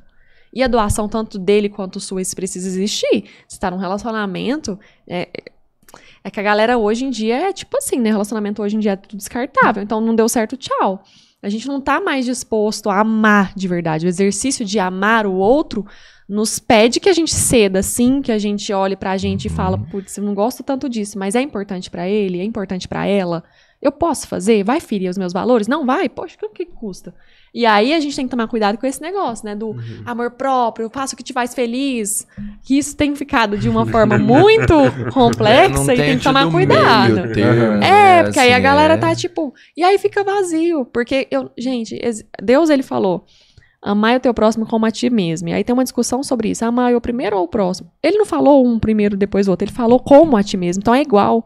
Às vezes eu vou saber como eu me amo no exercício de amar o outro. Como que eu vou saber me amar se eu não consigo amar ninguém? Então tá tudo interligado. Ah, mas como que eu amo o outro sem me amar? Sim, tudo bem. Mas esse, esse negócio ele precisa andar junto. Você não vai saber se amar também se você não souber doar pro outro, sabe? Amar o teu próximo, saber ceder e falar assim, nossa, hoje eu vou me sacrificar pelo meu filho. Mamãe sabe o que, que é isso. Ela se sacrifica quantas vezes por um, por um filho? Isso é amor, sabe? Então, assim, tá tudo ligado. Não é ah, primeiro eu e depois o meu filho. Não, é tudo junto. Vamos lá. Claro, se está ferindo seus princípios, seus valores, está te ferindo, está te destruindo, destruindo sua essência, sua identidade, é hora de olhar. Mas, gente, tem que tomar cuidado com esse negócio também, porque senão a gente começa a ser egoísta, a gente não vai ter relação de amor com ninguém, a gente vai sair daqui sem saber o que realmente é amar. E uma das coisas que eu acho que todo mundo aqui, independente de fé, de crença, tá todo mundo aqui pra evoluir e a sua evolução só só vai acontecer se ela passar pelo amor. E o amor é dor. Jesus ensinou isso pra gente. Amar é doer, é sentir dor, gente. E a gente não quer, que amar tem que ser gostoso, tem que ser tudo lindo, maravilhoso. Né? A gente não pode se decepcionar, não pode nada. E tem outra, outra parada que eu já ouvi também, que é você só é capaz, você só é digno de dizer eu te amo depois de ter dito infinitas vezes eu te perdoo. Porque você só vai saber se você ama alguém se você precisou perdoar. Pergunta uma mãe quantas vezes ela já teve que perdoar um filho. Pergunta a Jesus quantas vezes ela- ele já teve que nos perdoar. A gente sabe que Jesus ama a gente porque ele já teve que perdoar a gente pra caralho. Do mesmo jeito que nosso pai, nossa mãe ou aquela pessoa, sua, sua esposa, sua esposa, ela já teve que te perdoar. Ela conhece seus defeitos, então ela te ama. Agora, esses eu te amo que a gente tá dizendo aí, tá ouvindo pra fora, por isso que a gente tá tão vazio, né? Porque o eu te amo tá sendo dito tudo com muita facilidade. Mas essa pessoa já teve que te perdoar, ela já te viu no seu pior erro, ela sabe quem você é de verdade. Não, não aceito uma desculpinha. Uhum. Errou, tchau. Errou, vacilou, nunca mais eu olho na sua cara, tchau. Próximo. Tá assim. Pô, Tim Rodrigo, obrigado, mano. Que povo foda, velho. Ó, Nossa. a... Caramba mesmo. mandaram outro pra você aqui também, Kellen. É, como que você tem motivação pra praticar exercícios físicos, mesmo em dia que não estamos tão bem? Ah, esse eu quero saber. Gente, eu falei sobre isso hoje, inclusive. Ah, então é algum seguidor seu aí. Gente, que tá certeza, antenado aí. deve ter falado assim, vou dar uma forcinha pra ela. É. É, não existe essa parada, sabe? Eu falei sobre isso hoje, inclusive. Falei, gente, a motivação ela só vem com o resultado. Não existe. Às vezes você começou, uh, guys, Mas o resultado comecei. demora 3, 4, 5 Mas é aí que entra a disciplina. Não, Primeiro você tem que começar O pela processo. disciplina. O processo começa no eu vou fazer mesmo que não seja gostoso. Poxa, gente, nem sempre você tá disposto a chegar na sua casa, dar atenção pro esposo, pra esposa, pro namorado. Né? Tipo, É, tá ali. Nem sempre tá mais fácil disposto. que ir na academia. Mas é a disciplina, né? É a disciplina. Mas é isso, gente. Exercício físico é como qualquer outra coisa na vida. E sabe o que eu acho mais engraçado? Que depois que eu mudei meus hábitos alimentares, depois que eu mudei o meu estilo de vida, eu aprendi em outras áreas da minha vida. Porque, de verdade, a gente quer tudo com muita pressa. E lá na atividade física, é por isso que é uma das coisas mais difíceis de atingir hoje. Essa disciplina. Por quê? Hoje tudo é muito rápido. Você tem. Você quer saber um negócio? Você vai estudar horas, você vai, você vai acelerar no YouTube esse podcast depois pra ouvir tudo rápido que eles falaram. E o processo de emagrecimento, ele não é cortes. assim. Exato. É. O processo de emagrecimento, da, da mudança de hábito, ou seja, da, da musculação, de ganhar massa muscular, é um processo que exige tempo. E a gente não tá disposto. Porque a gente quer um negócio rápido, é a geração mais ansiosa que tem, Uhum. né? Então é isso, cara. Não existe motivação que dure muito tempo. Vai pela disciplina. E a hora que você começar a ver o resultado, aí sua motivação vem. Aí depois ela vai parar de novo, vai pela disciplina e é assim. Inclusive, vou aproveitar o, o momento para fazer um convite pro meu amigo Tony, que combinou de co- Nossa. caminhar comigo hoje. Antônio. Seis horas da manhã e nada de, de Antônio César na caminhada. Chama ele pra comer pra você Então, ver a vai. gente precisa sofrer com o processo. Exato. É processo. Cara, eu vi um dos caras mais fodas que eu acho falar sobre isso, assim. Paulo Musi? É, inclusive.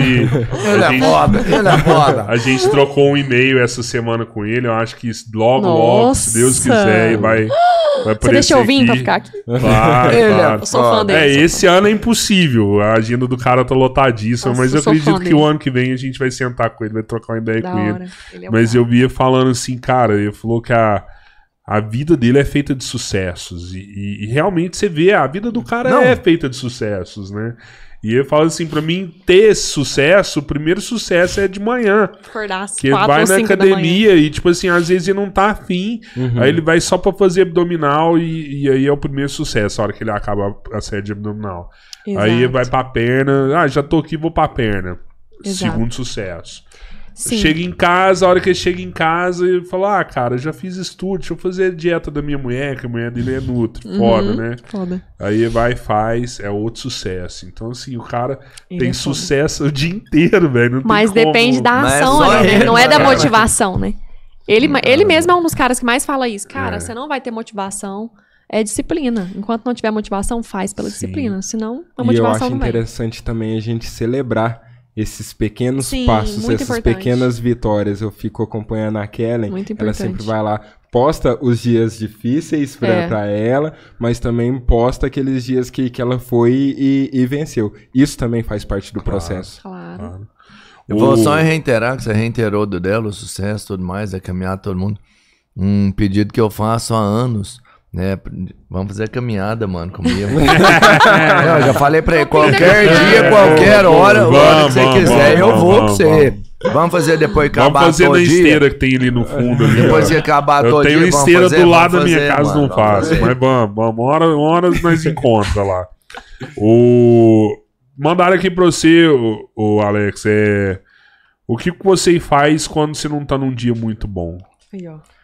Quando eu não tô num dia muito bom, eu acho que é muito com relação a isso, sabe? É, primeira coisa, agradecer a Deus a oportunidade de ter naquele dia. Porque tantos não tiveram a mesma oportunidade. Tantos não tiveram a oportunidade de, de levantar. Tantos não têm uma casa. Então, assim, às vezes a gente costuma é, glorificar, comemorar só as coisas grandiosas, né? Mas a gente também tem que valorizar o, o pequeno. O simples fato de, de eu estar aqui tomando essa água é para glorificar, é para agradecer. Quantos não, não tem o, o mínimo que quer de tomar uma água? É, lógico, tem dia que, que eu tô péssimo, que, que às vezes eu não quero sa sair de, de casa e é uma luta comigo mesmo. Entende? Mas eu não posso me, me entregar de, de, maneira muito, de maneira fácil. Eu preciso todos os dias reforçar comigo mesmo que eu sou um vitorioso. Eu preciso lembrar da minha trajetória, de onde eu saí e onde eu estou. Tem, tem, ou você me fez lembrar de uma parada que teve um cara que eu tava. Eu não sei de quem que ele citou, não, algum filósofo. E ele falou assim, que ele pensa muito assim, ele falou, quem dera se a gente começasse a pensar assim que a felicidade é a ausência do sofrimento.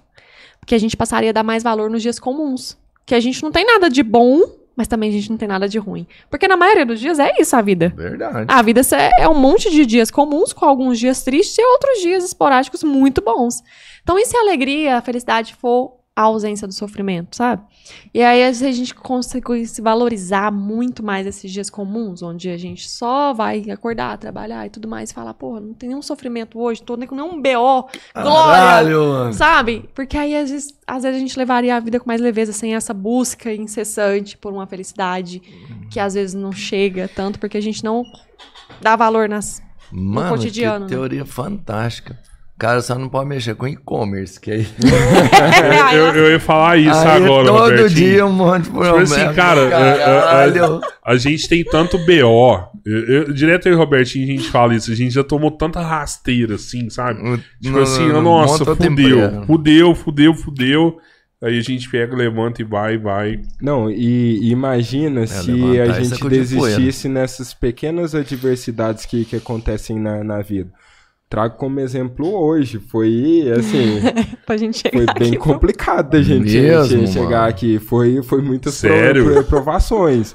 E, então, assim, Foi. imagina se na primeira dificuldade a gente tivesse desistido. Eu espero que, que nesse momento de conversa aqui, que a gente esteja verdadeiramente chegando no coração de, de muitas pessoas, entendeu? Amém. E é isso que, que me motiva, que me mostra que eu não devo é, desistir quando, por exemplo, às vezes eu saio de casa e tem um pneu furado. Entendeu? Que... Entendi, total. Cara, foi. A gente pode contar? Pode? Entendi, A total, gente mano. saindo, Tony doido, atrasado, passou lá em casa correndo, doido, doido, doido. E aí a gente passou e a Arlene gritou. A Arlene gritou na maior do Tony. O buraco! Ele passou, aí ela falou, tô escutando o pneu. Ele, não, não furou não. E eu tô aqui, Deus, não furou, não furou. Ela, nega, você não tá ouvindo? Eu falei, não, tô ouvindo nada, tá tudo certo. E, ele, e ela, furou, gente, eu tô escutando. E, e aí paramos o carro, o Tony falou, furou, mas dá tempo de chegar. Eu falei, dá tempo de chegar onde? O pneu furado, dá tempo de chegar onde? Liga pro Alex, a gente para no meio da rodovia, liga pro Alex, o Nossa. Alex sai de casa, pega o carro, vem, porque tava, ele tava esperando o Tony passar lá, mas aí furou, não deu pra resolver. Tijário e Tony, só vai, vocês dois na frente, a gente fica, vai embora, vai embora. E a gente, ó, Caraca, Acelerou. mano. Tá vendo? Vou te falar, foi legal. É tudo que é assim, é, do que é mais difícil é mais gostoso. Então é, é o melhor podcast que vocês vão fazer na sua vida inteira. Esse aí foi o melhor. Que eu começou muito legal. Não, já sabe? começou na aventura. Com adrenalina, adrenalina faz o louco. negócio ficar mais vibrante. Cara, eu, ó, eu quero agradecer o tanto de pergunta que tem aqui. É muita Valeu, pergunta galera. mesmo. Alguns eu tô pulando, a gente já falou sobre isso já. Respondeu, né? É, não, e é tipo assim, gente. é, se tiver superchat, a gente lê na hora, tá? É, é, ó. Teve uma que mandaram aqui, como que é lidar com os haters sendo influencer? Você tem hater lá? Ainda não cheguei nesse patamar, não. Tá bom. Porque eu acho que. Não, já teve algumas coisinhas assim. Já teve, sim. E às vezes não chega ali na internet, mas chega pra Uhum. mim também. Mas, gente, é, eu acho que a melhor coisa é não lidar, sabe? Porque a gente tava conversando sobre isso vindo pra cá, eu e o Alex. Falei, gente, eu sou uma pessoa que, infelizmente, sempre sofri muito com essa questão de opinião dos outros, por não se aceitar, não. Se conhecer, você sempre acredita no que os outros falam, né? E aí, tem outra frase muito legal que eu gosto muito, que é... Quando eu descobri, gente, quando eu ouvi isso a primeira vez, foi, assim, muito libertador pra mim. E foi até o padre Fábio de Mello que falou. Ele falou, você vai se libertar quando você entender que você não é o que os outros pensam sobre você. Você é aquilo que você e Deus sabem a seu respe- re- respeito. Então, a partir desse momento, poxa, se eu sei quem eu sou, o, o Karnal fala sobre isso também. Hum, Ele fala assim: Karnal. tudo que as pessoas falam sobre você são duas opções. Ou é uma verdade ou é uma mentira. Se for uma verdade e te doeu, tá na hora de você repensar. Se for uma mentira, por que, que doeu? Entendeu? Ou é uma verdade ou é uma mentira. Ah, o cara, seu careca. Aí ele disse que um dia o cara passou, ah, seu careca. Aí Ah, ele eu disse que eu- olhou pra xingar e olhou pro espelho e falou, ah, mas eu realmente sou Verdade. careca. Então isso me ofende? É uma verdade. Agora, se ele não fosse, ele fala, ah, eu não sou, então.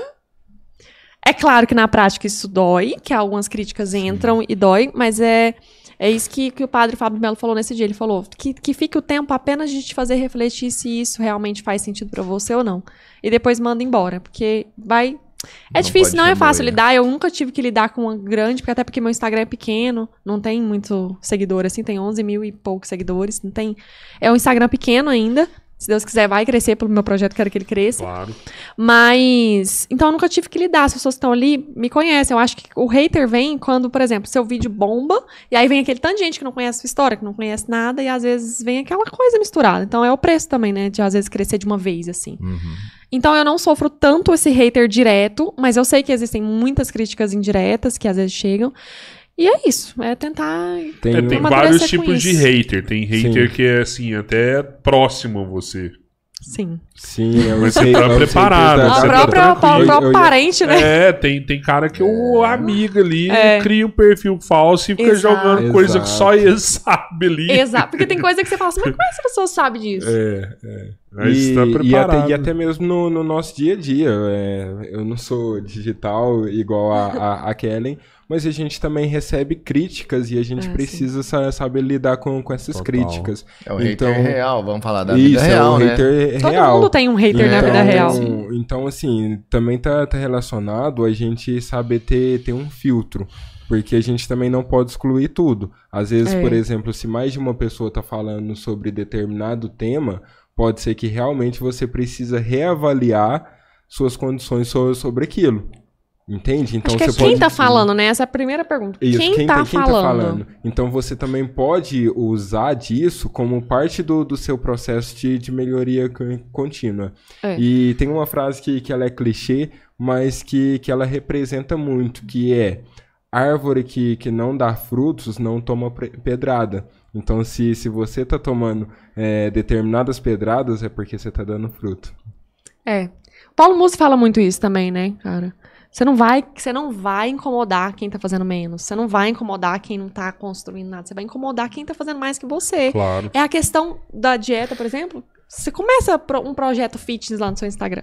A galera vai te zoar pra caramba. A galera vai te zoar, vai pegar no seu pé. Primeiro a galera vai te incentivar. Depois, nossa, mas você não vai. É só um dia. Aí depois, daqui um tempo, ô, mas como é que você fez? Me conta aí. Então é isso, sabe? A galera é assim. A pessoa se incomoda, a pessoa tem É raiva. muito Minha, fácil criticar, né? muito- velho? minha mãe tá, começou a fazer uma dieta e ela trabalha, né? E ela disse, Kellen, eu tô lá com meu iogurte e as meninas. Ela trabalha na. Ela, é, cam- ela é camareira, né?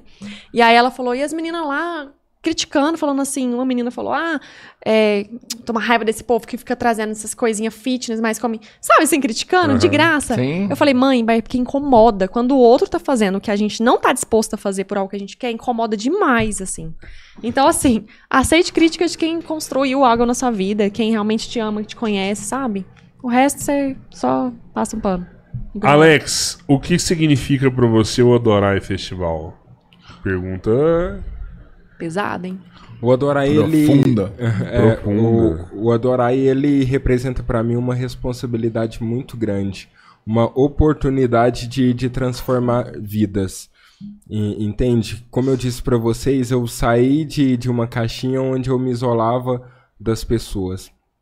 E hoje, é, a minha vida foi transformada por conta da disponibilidade de pessoas em estar ali disponíveis a ajudar o próximo mesmo. E hoje eu me considero essa pessoa que estou disponível a ajudar outras pessoas. Então eu preciso acordar todos os dias. Tem dia que, que é complicado, porque eu tenho que conciliar minha vida pessoal, eh, minha vida profissional com a minha vida religiosa. Então, por exemplo, faltam dois meses pa, para o Adorai. A demanda, a carga, ela exige muito da, da, da gente. Então, eu tenho uma. ah, nós todos temos uma responsabilidade muito grande com, com o evento. E são essas motivações, essas histórias que, que a gente vai encontrando ao longo do, do caminho que vai motivando pra gente. Então, o Adorai, pra mim, ele significa vidas. en- Entende? No, no melhor sentido da, da, da palavra. Transformação de vidas. O que, que você faz no profissional hoje? Hoje eu sou di- diretor de tecnologia na Câmara Municipal de Uberlândia. Ó, que massa, mano. E nas horas vagas sou empreendedor também. Aí. tinha Nas horas vagas tá empreendendo com o quê? Eu, sou, eu tenho uma loja de, de acessórios de, de celular. Então lá Já, a já gente... mando. Ah, é, manda aí Manda um publi, aí, aproveita. Já, já Fala seguem, aí, pô, é, já, já seguem lá, Case Flow. Ó, isso aí. É, desde o, inclusive, é, é um projeto que iniciou no, no ano passado, então é, é recente, finalzinho do, do ano passado. E, e os meus sócios são dois jovens EJC. Ah, Vira bacana família, né? também. É, isso A é galera família. fica toda grudada. E eu adoro empresa familiar, tá? Vou deixar registrado aqui. Por isso, por isso você vai candidatar pra vereador. Ah, isso daí é uma outra, que- isso daí é uma outra questão. É, assim, hoje eu sou formado em, minha formação inicial é, é em logística. Trabalhei durante aí 10 anos no, no segmento. E aí, atualmente, eu vim para a área pública, a, a convite. E assim, é, eu sei que a gente vive um momento muito delicado no, no país quando a gente fala sobre o tema política, só que é necessário discutirmos política. claro, claro. E mais do que isso, é, além de eu ficar só apontando o dedo, se eu quero realmente uma transformação do, do meu país, nós, pessoas de bens, a gente precisa começar a se envolver também. Porque senão a política ela vai continuar com os maus, porque eles estão dispostos a estarem lá e eles querem estar lá. Então, assim, de uns tempos pra cá eu venho me envolvendo é, um pouco mais com, com esse meio público. Inclusive, estou me estou fazendo administração pública justamente para me especializar né, nessa área. E aí despertou essa vontade. Que legal, gente. Eu nem de- sabia, inclusive. É, agora, é, É, esse podcast que é revelador. E, e aí, diante, muita gente, é, muita gente às vezes chega em mim e fala, ó, por que, que você não, não entra pra, pra política? Você, você tem um perfil bacana, é, você fala bem so- sobre política, então por que não? É, a gente precisa de, de jovens na, na Cara, política. precisa demais, mano. Precisa de Político demais. jovem, cabeça aberta. E, É e- e eu, e eu né, vou te cara? falar um negócio. Eu tô lá, Cara de Deus lá dentro, né, mano? É, eu, eu tô lá dentro e hoje eu vejo que a gente ficar pautado na discussão só entre Lula e Bolsonaro, que, que são os extremos, é muito vago. É o que Eles são galera quer, apenas né? a ponta do, do iceberg. A gente tem todo um sistema para baixo que precisa ser modificado. E a gente precisa cada vez mais implementando nesse sistema pessoas boas, pessoas que estão dispostas a fazer o bem. É, eu falo muito isso aqui também. A Já gente é fala voto, muito do. então, a gente fala muito do executivo e ninguém fala do legislativo É, hoje, isso é né? muito Você- foda, Você mano. fala, ah, vou votar é- pra Lula ou Bolsonaro, Lula ou Bolsonaro, mas ninguém tá falando pra quem vai votar pra deputado. Exatamente. E- e tem, é o tem gente que não deputado sabe que- nem quem que é faz as leis. pô. É, que faz as leis. Se tiver deputado bom ali, mano. Se tiver vereador bom, é isso. É que todo mundo preocupa com quem tá com o dinheiro, né? Quem vai fazer o negócio acontecer, ninguém quer saber. O executivo é que tá com a grana, né? Mas, cara, é, pessoas jovens é essencial no político. Não, mas mano. tem que ter mesmo. Ah, ah, até eu tava falando isso final de semana com o prefeito aqui de Jaguari, um cara jovem também, super antenado. Tem E feito um bom trabalho. eu de vi disparo. uma Não gosto de parada- mencionar isso, mas. Eu vi uma parada que rolou, que é muito louco isso aí, rolou no, em Paraná, eu acho, uma cidade, que ela, ela desenvolveu um, um sistema que ela deixa o mosquito do Aedes aegypti é, estéreo. Ah, já coloca mesmo. coloca Na as verdade- larvas e, e fica estéreo, né? E aí, a, a fêmea do Aedes, ela só pode fecundar uma vez na vida. É, até porque ela morre com uns três dias. É um trem bem rápido. ela ciclo, pode fe- é. fecundar uma vez na vida. Se ela fecunda com, com mosquito estéreo, ela é a, é a única vez que ela fecundou e aí não vai. Não vai, não vai soltar não- bilhões de ovos. não vai nascer ovos, né? E aí essa cidade agora tá, tá vendendo mosquito, mano. Tá vendendo mosquito da, da dengue, né? Aham. Só que estéreo. E soltaram 4 milhões de mosquitos lá na cidade deles lá. E tipo assim, o caso da dengue caiu em 92% na cidade. Tem dois anos que não tem dengue na cidade. Olha, olha que E aí eu tava trocando ideia com ele, fui falar com ele e falou assim, cara, eu já tô conversando com a galera de lá já. Ele além, Ele é bom, ele é muito ele, bom. além de saber disso daí, ele já tava antenado nisso, ele já tava conversando com a galera de lá pra comprar os mosquitos pra cá também, mano. Vai soltar mosquito aqui granarem pra todo lado. Manda meio quilo aí pra mim. Dá Ah, então mil é mosquitos aí. É foda. E- Ô, Papo posso fazer uma pergunta né? pro Alex ali, mano? Você Faz já fez aí, uma Robertinho. pergunta aí da galera, mas eu quero perguntar uma coisa. Essa é minha mesmo, Você tá pessoal. em casa, pergunta É. aí. Vai casar? Ai, Eu tô aqui fazer a merda, rapaz, Inclusive, não ela quero. tá nos assistindo. Ah. Beijo pra Ana Vitória, o, o nome dela. A gente fez três meses de. Ó, três meses, não, três anos. Ih, de- acabou o casamento. A gente come- Já é acabou de acabar o casamento. Não, eu não preciso responder. Eu já sei que não vai. Acabou. Não, mas nós fizemos três anos de, de namoro é, esse mês agora. E assim, é uma pessoa que. Que eu me identifico muito, sabe? Que, que a gente tem uma, uma vivência le- legal. E é aquele negócio. É, a gente tá caminhando pra isso. Eu tenho meus objetivos de vida, como ela também tem os objetivos dela. E é caminhando junto pra, se Deus quiser, a gente Ó, eu vou deixar uma dica aqui. Um amigo meu, na área dele, ele é influencer. Ele falou assim: ó, se eu chegar a um milhão de seguidores, eu caso. Nossa, Pô, beleza, assim. bateu, vai casar. Vai Bateu? Bateu, Bateu. Olha, E ele gente. falou isso com 300 mil. E ela alavancou pra caralho.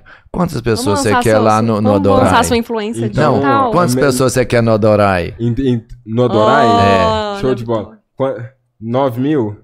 9 mil tá bom, tá. Se Nove- der, se nove der mil 9 pessoas. mil Você pessoas lá, você casa? Se tiver 9 mil pessoas no, no Adorai, eu Tô caso. aqui. Eu, Aí, pe- eu ó, peço ela pô, em beleza. casamento no Adorai. Gente! Aê, rapaz! Caraca, Já Aí, vou. Depois uma meta fácil, eu achei que você ia chutar uns Vamos 60 organizar mil. as damas de honra Sabe, que é pra fuder o trem. Quer casar, mano. Acho que ele tá querendo casar. Você quer casar mesmo. É. Eu Pois meta fácil pra casar. generoso, né? Foi muito bem, já casou, já tá Foi casado. Vai casar. Quando, quando que eu adorar aí Dá, agora? dá, dá pra cortar? Já vai casar agora. No próximo você já casa. Adorar é que dia? 11 e 12 de junho. Tira os namorados. Dia dos Ah, namorados. Casou! Ó, manda Olha Emocionei, manda emocionei. manda polir É destino, é Pode mandar polir a aliança que vai casar Meta mesmo. fácil, meta fácil pra casar. Meta fácil, bate. Pode Oh. dobrar a meta. Ah, você conhece o Corujinho? O Corujinho mandou mensagem Nossa, aqui. ó. manda um beijo pra ele, É, encheu. Ah, não, sério. que você Kellen Não, sangue batera. bom demais. Ensina o PC a decidir ser menos enrolado. Nossa, esse aí não já era. Nossa, ele e o Tony, eles não adianta Tony. mais com eles, entendeu? O PC teve aqui, né? PC Meu teve, Deus. cara, fantástico. Tô fã dele pra caramba. Nossa, ele Nossa, também ele é faz fera. muito Cara. parte da nossa história. Muito, Muito. mesmo. O É. do PC foi assustador, assim, sabe? Foi bom, né? cara, foi um podcast assim que eu entrei aqui, velho. Eu não esperava nada, assim. Te juro, PC, foi mal, desculpa. Político, né? Não, Você achou que ele era político, cara. Achou que ele era político. Não esperava Ele é muito nada, massa, ele é muito nada, é nada, cara, nada. ele é o cara. "Ixi, Maria, isso não vai dar Ele cantou nada." pra você? Cara, ele fez eu chorar aqui. Ai, foi velho. foda. fera, ele Foi é bom demais. sensacional. Foi bom Ele me demais. emocionou umas duas vezes aqui. Foi, foi muito foda. PC, braço você. Ele é Virei fã dele, cara. Já tive a honra de estar com o PC. com ele. É, Os ele Uaus aqui é aqui em Araguari. né? Eu, é eu estive O com Corujinha ele também. ontem, Corujinha inclusive. é Ontem eu tava com o PC. Olha aí. Cara, que massa, mano. Veja um podcast com PC. Ah, e se o Matheusinho estiver escutando, acho que ele não tá aqui não, mas Corujinha, manda ele vir assistir a gente, Matheus Diniz aqui. Corujinha É tem isso. que vir aqui. Eu tenho história corujinha pra contar. Nossa, ele, ele, vai, ele vai ser um stand-up, né? Porque ele é comédia. É, é, dele é. Cara, Pablo Miranda mandando abraço pra vocês. Meu orgulho, sobrinho, abraço. orgulho do meu tio. Patrick Wood. Grande abraço a todos do podcast. Valeu, Patrick. Valeu, obrigado. Rangel Queiroz tá aqui também. Rangel. Rangel. Valeu, seu Rangel. Henrique Maria, de- dessa mesma forma te convido também a conhecer, será bem-vindo. Não sei o que que é. que Deve ser em algum momento que a gente falou alguma coisa. É, no EJC, ele é jovem ser. do DJC. Isso. O Patrick Wood tá aqui, batendo palma pra vocês. Tainá Almeida, Alessandra Ah, Tainá. Gomes, amplo demais essa sobrinha que a igreja me deu. Ah, tia É Alessandra. tia, e é. É. É, Lene Rosa, nossa, que testemunho top. Antônio César, testemunho foda. É, Andréia Lopes, muito bom, amando aqui. Religião é falha, a fé é a única ligação com Deus.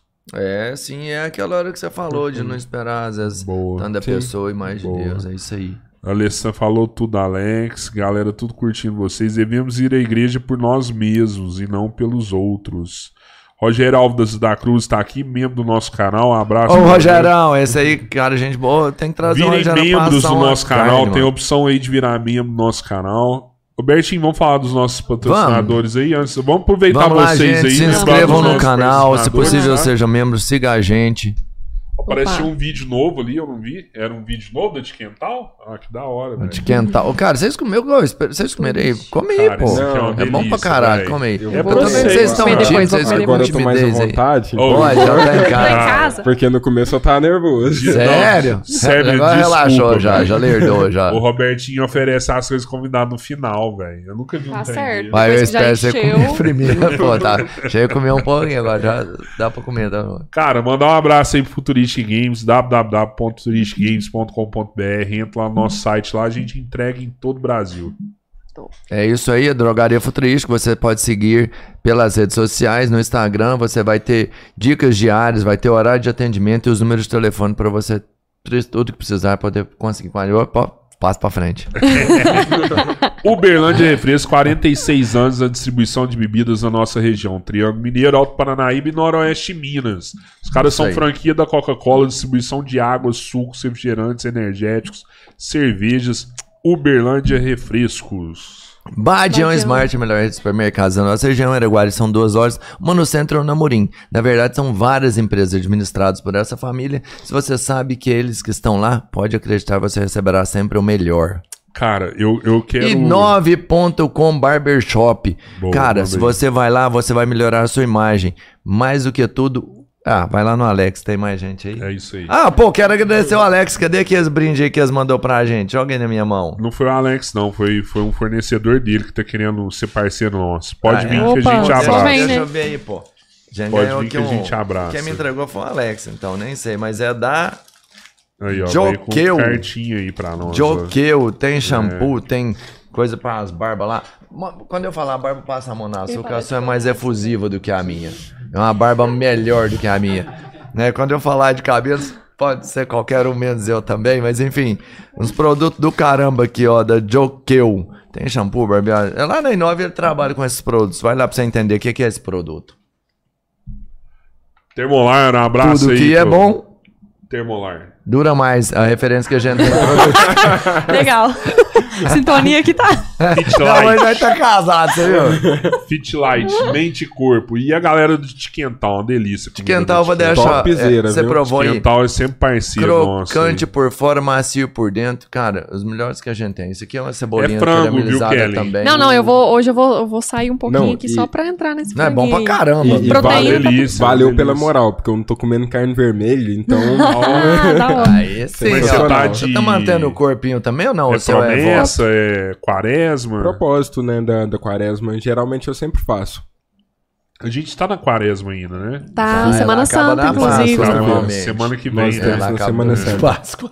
Não, é porque eu não tô Você muito não- ligado. não. Acho que é semana Mas que vem, que você né? tá um pouco na igreja. Termina domingo sério. aí. A Páscoa.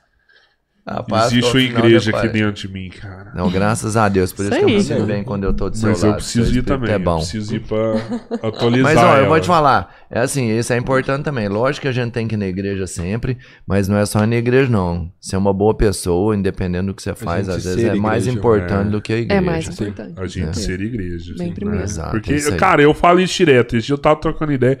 Acho que até com o Rodrigão eu falei, cara. Falei, cara, o, o mundo Querer também tem bem tanta né? hipocrisia, mano. Tanta hipocrisia. Às vezes o cara tá lá pregando um negócio lá, sai de lá, faz outro totalmente o contrário, né, cara? Então, acho que hipocrisia a gente tem que. Sim. É um mal do mundo também. Big Hotel. Galera do Big Hotel lá. O melhor hotel vocês é, é. eu acho. Inclusive pra galera que vier do, do Adorai, Se faltar hotel lá em Berlândia, pode vir é isso pra aí, cá, porque aqui é Legal. muito perto, pô. São, É, tipo pô, assim, são lado. 15 Pertinho, minutos daqui pertinho. até. E, e onde vai ser o Adorai? Vai ser de novo no Sabiazinho no lá? Sabiazinho. Sabiazinho. Daqui no Sabiazinho são 20 minutos. Dependendo de onde você vai ficar em Uberlândia, É mais longe. é mais longe do que ficar É. aqui. Você vai pela Verdade. rodovia, já cai É, lotal lá, não aí. pega trânsito, não pega nada. Big é Então, então galera que vai vir no sábado pra curtir sábado e domingo, fica aí a dica. Big, Big, Big Hotel, Big Big Hotel Hotel, Big e o. Big Executivo. São os dois.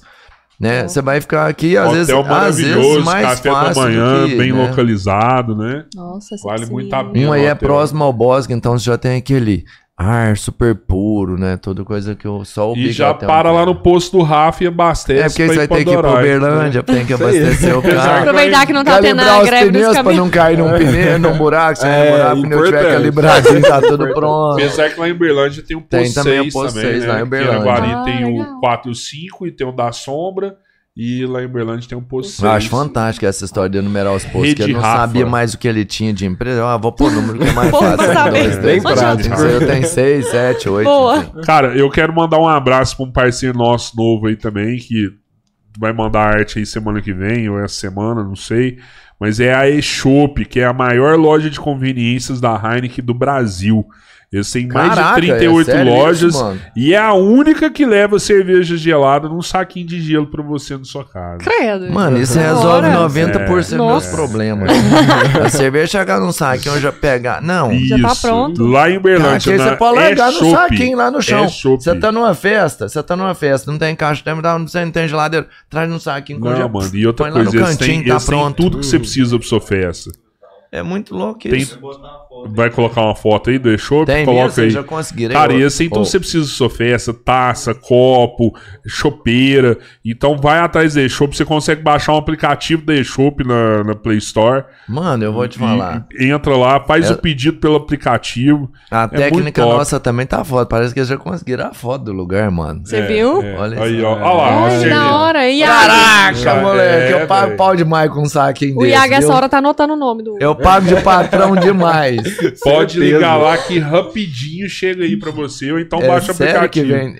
Vai deixar Mano, aí, Robertinho. É muito chique. É, Acabou cara. o caixa térmica. Mano, olha o chopp desse, que maravilha que é aí, ó. Pedi... Experiência própria, a gente pediu o chopp, era meio-dia, era duas horas Não, da tarde, o chopp e tava agora aqui, era pensa uma coisa. Tomar um chopp desse num copo da termolar, não tem jeito ver, porque aí nem É, isso esquenta. aí, é isso isso aí, aí. mano. Excelente. Alex, Kellen, quero muito agradecer a presença de vocês, já deixar estendido aí o convite pra gente fazer o outro depois, porque esse papo foi incrível. Foi Eu muito acho que a bom. gente pode fazer mais. Quem sabe lá na Dorai, né? Vamos Opa. montar uma Vamos fazer, vamos lá, amadurecer a ideia. cara. É, vamos trocar. Vamos Eu acho fazer. que é, é legal a gente A gente compartilhar feito essas podcast histórias. Três né? Eu- Irmãos eu tô Visita, visita aí, a gente já fez uns muito Obrigado, bacanas. E lá eu tenho certeza que vai ser muito forte, né? Cara, eu vou agradecer demais pra caramba também, né, Cabreiro? Acho Agradecer o tio falou. Rodrigo, né? O tio Tio Rodrigo e Rodrigo, a tia tio Rodrigo Roberta ponte. eles Cara, obrigado. ponte. é. Obrigado de coração. Sem desmerecer ninguém, assim, que cada um tem uma forma de receber, de entender a mensagem que cada um passa, cada um tem sua responsabilidade, sua oportunidade, isso é um dom mesmo. Mas eu vou te falar, assim, e já passaram cada um. Caras, eh, já passou um freio aqui dentro, pessoa, o PC, pô, que é super referência. É. Quem tá na área entende quem é o PC dentro Sim. disso.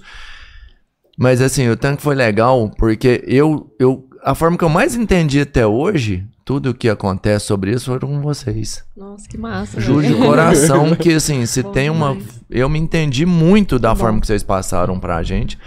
Então, pra mim, foi É um porque momento. são jovens. E eu nem sou, e eu nem sou, mas eu É, recebi de vocês que são jovens de uma forma muito transparente, muito suave pra É mim. porque você é um velho cabeça aberta. Valeu, obrigado de coração por isso, cara. Isso, gente. gente Deus continue abençoando vocês Amém. continuar fazendo essa Parabéns coisa. pelo trabalho, viu, Pra gente? todo mundo, cara. Vocês merecem tudo de bom. Nós agradecemos demais. Eu, assim, eu tô muito feliz, muito feliz mesmo, porque Que foi uma, foi uma conversa muito boa, um bate-papo muito bom. Foi. E, assim, quero deixar a mensagem pra vocês, pra vocês continuarem ta- também. Opa. Porque o, é o- o gente. podcast, esse formato de, de conversa meio que informal, é, é uma forma de, de atingir que muitas pessoas que, que às vezes outros meios não atingia. Uhum. Então, assim, ele é transformador e transforma muitas vidas. Eu consumo muito de podcast. Eu também.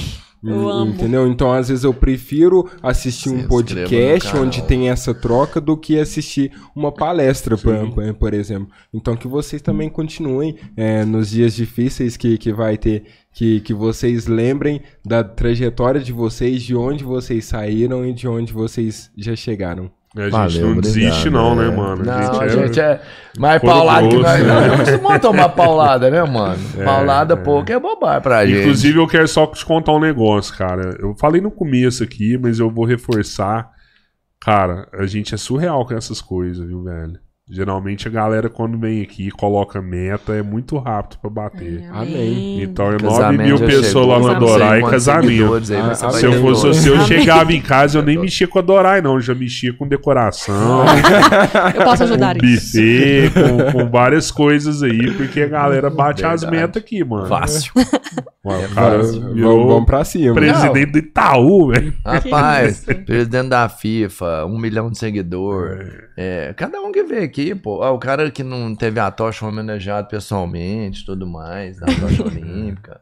Massa. Cara, Uai, já vou deixar um meu arroba então aqui. Deixa Pô, manda aí. Pelo amor de Deus. Gente, vou deixar meu arroba aqui no meu Instagram, se as mulher, a mulherada que tá assistindo também, pra ir lá conhecer o Ah, trabalho, isso né? é legal. Isso Tem, é o- legal. tem o arroba Eu Decido Ser, que é o Instagram do projeto. Tem o meu Instagram também, que eu tô lá com dicas diárias e tudo mais pra, pra galera, que é Kellen Moraes, com dois S no final. E eu queria também agradecer muito, assim, o convite, convite da galera do, do EJC, que, que é parte da minha vida, sempre vai ser, mesmo que hoje eu não esteja igual o Alex tá, igual a galera tá, mas sempre vai ser parte da minha vida.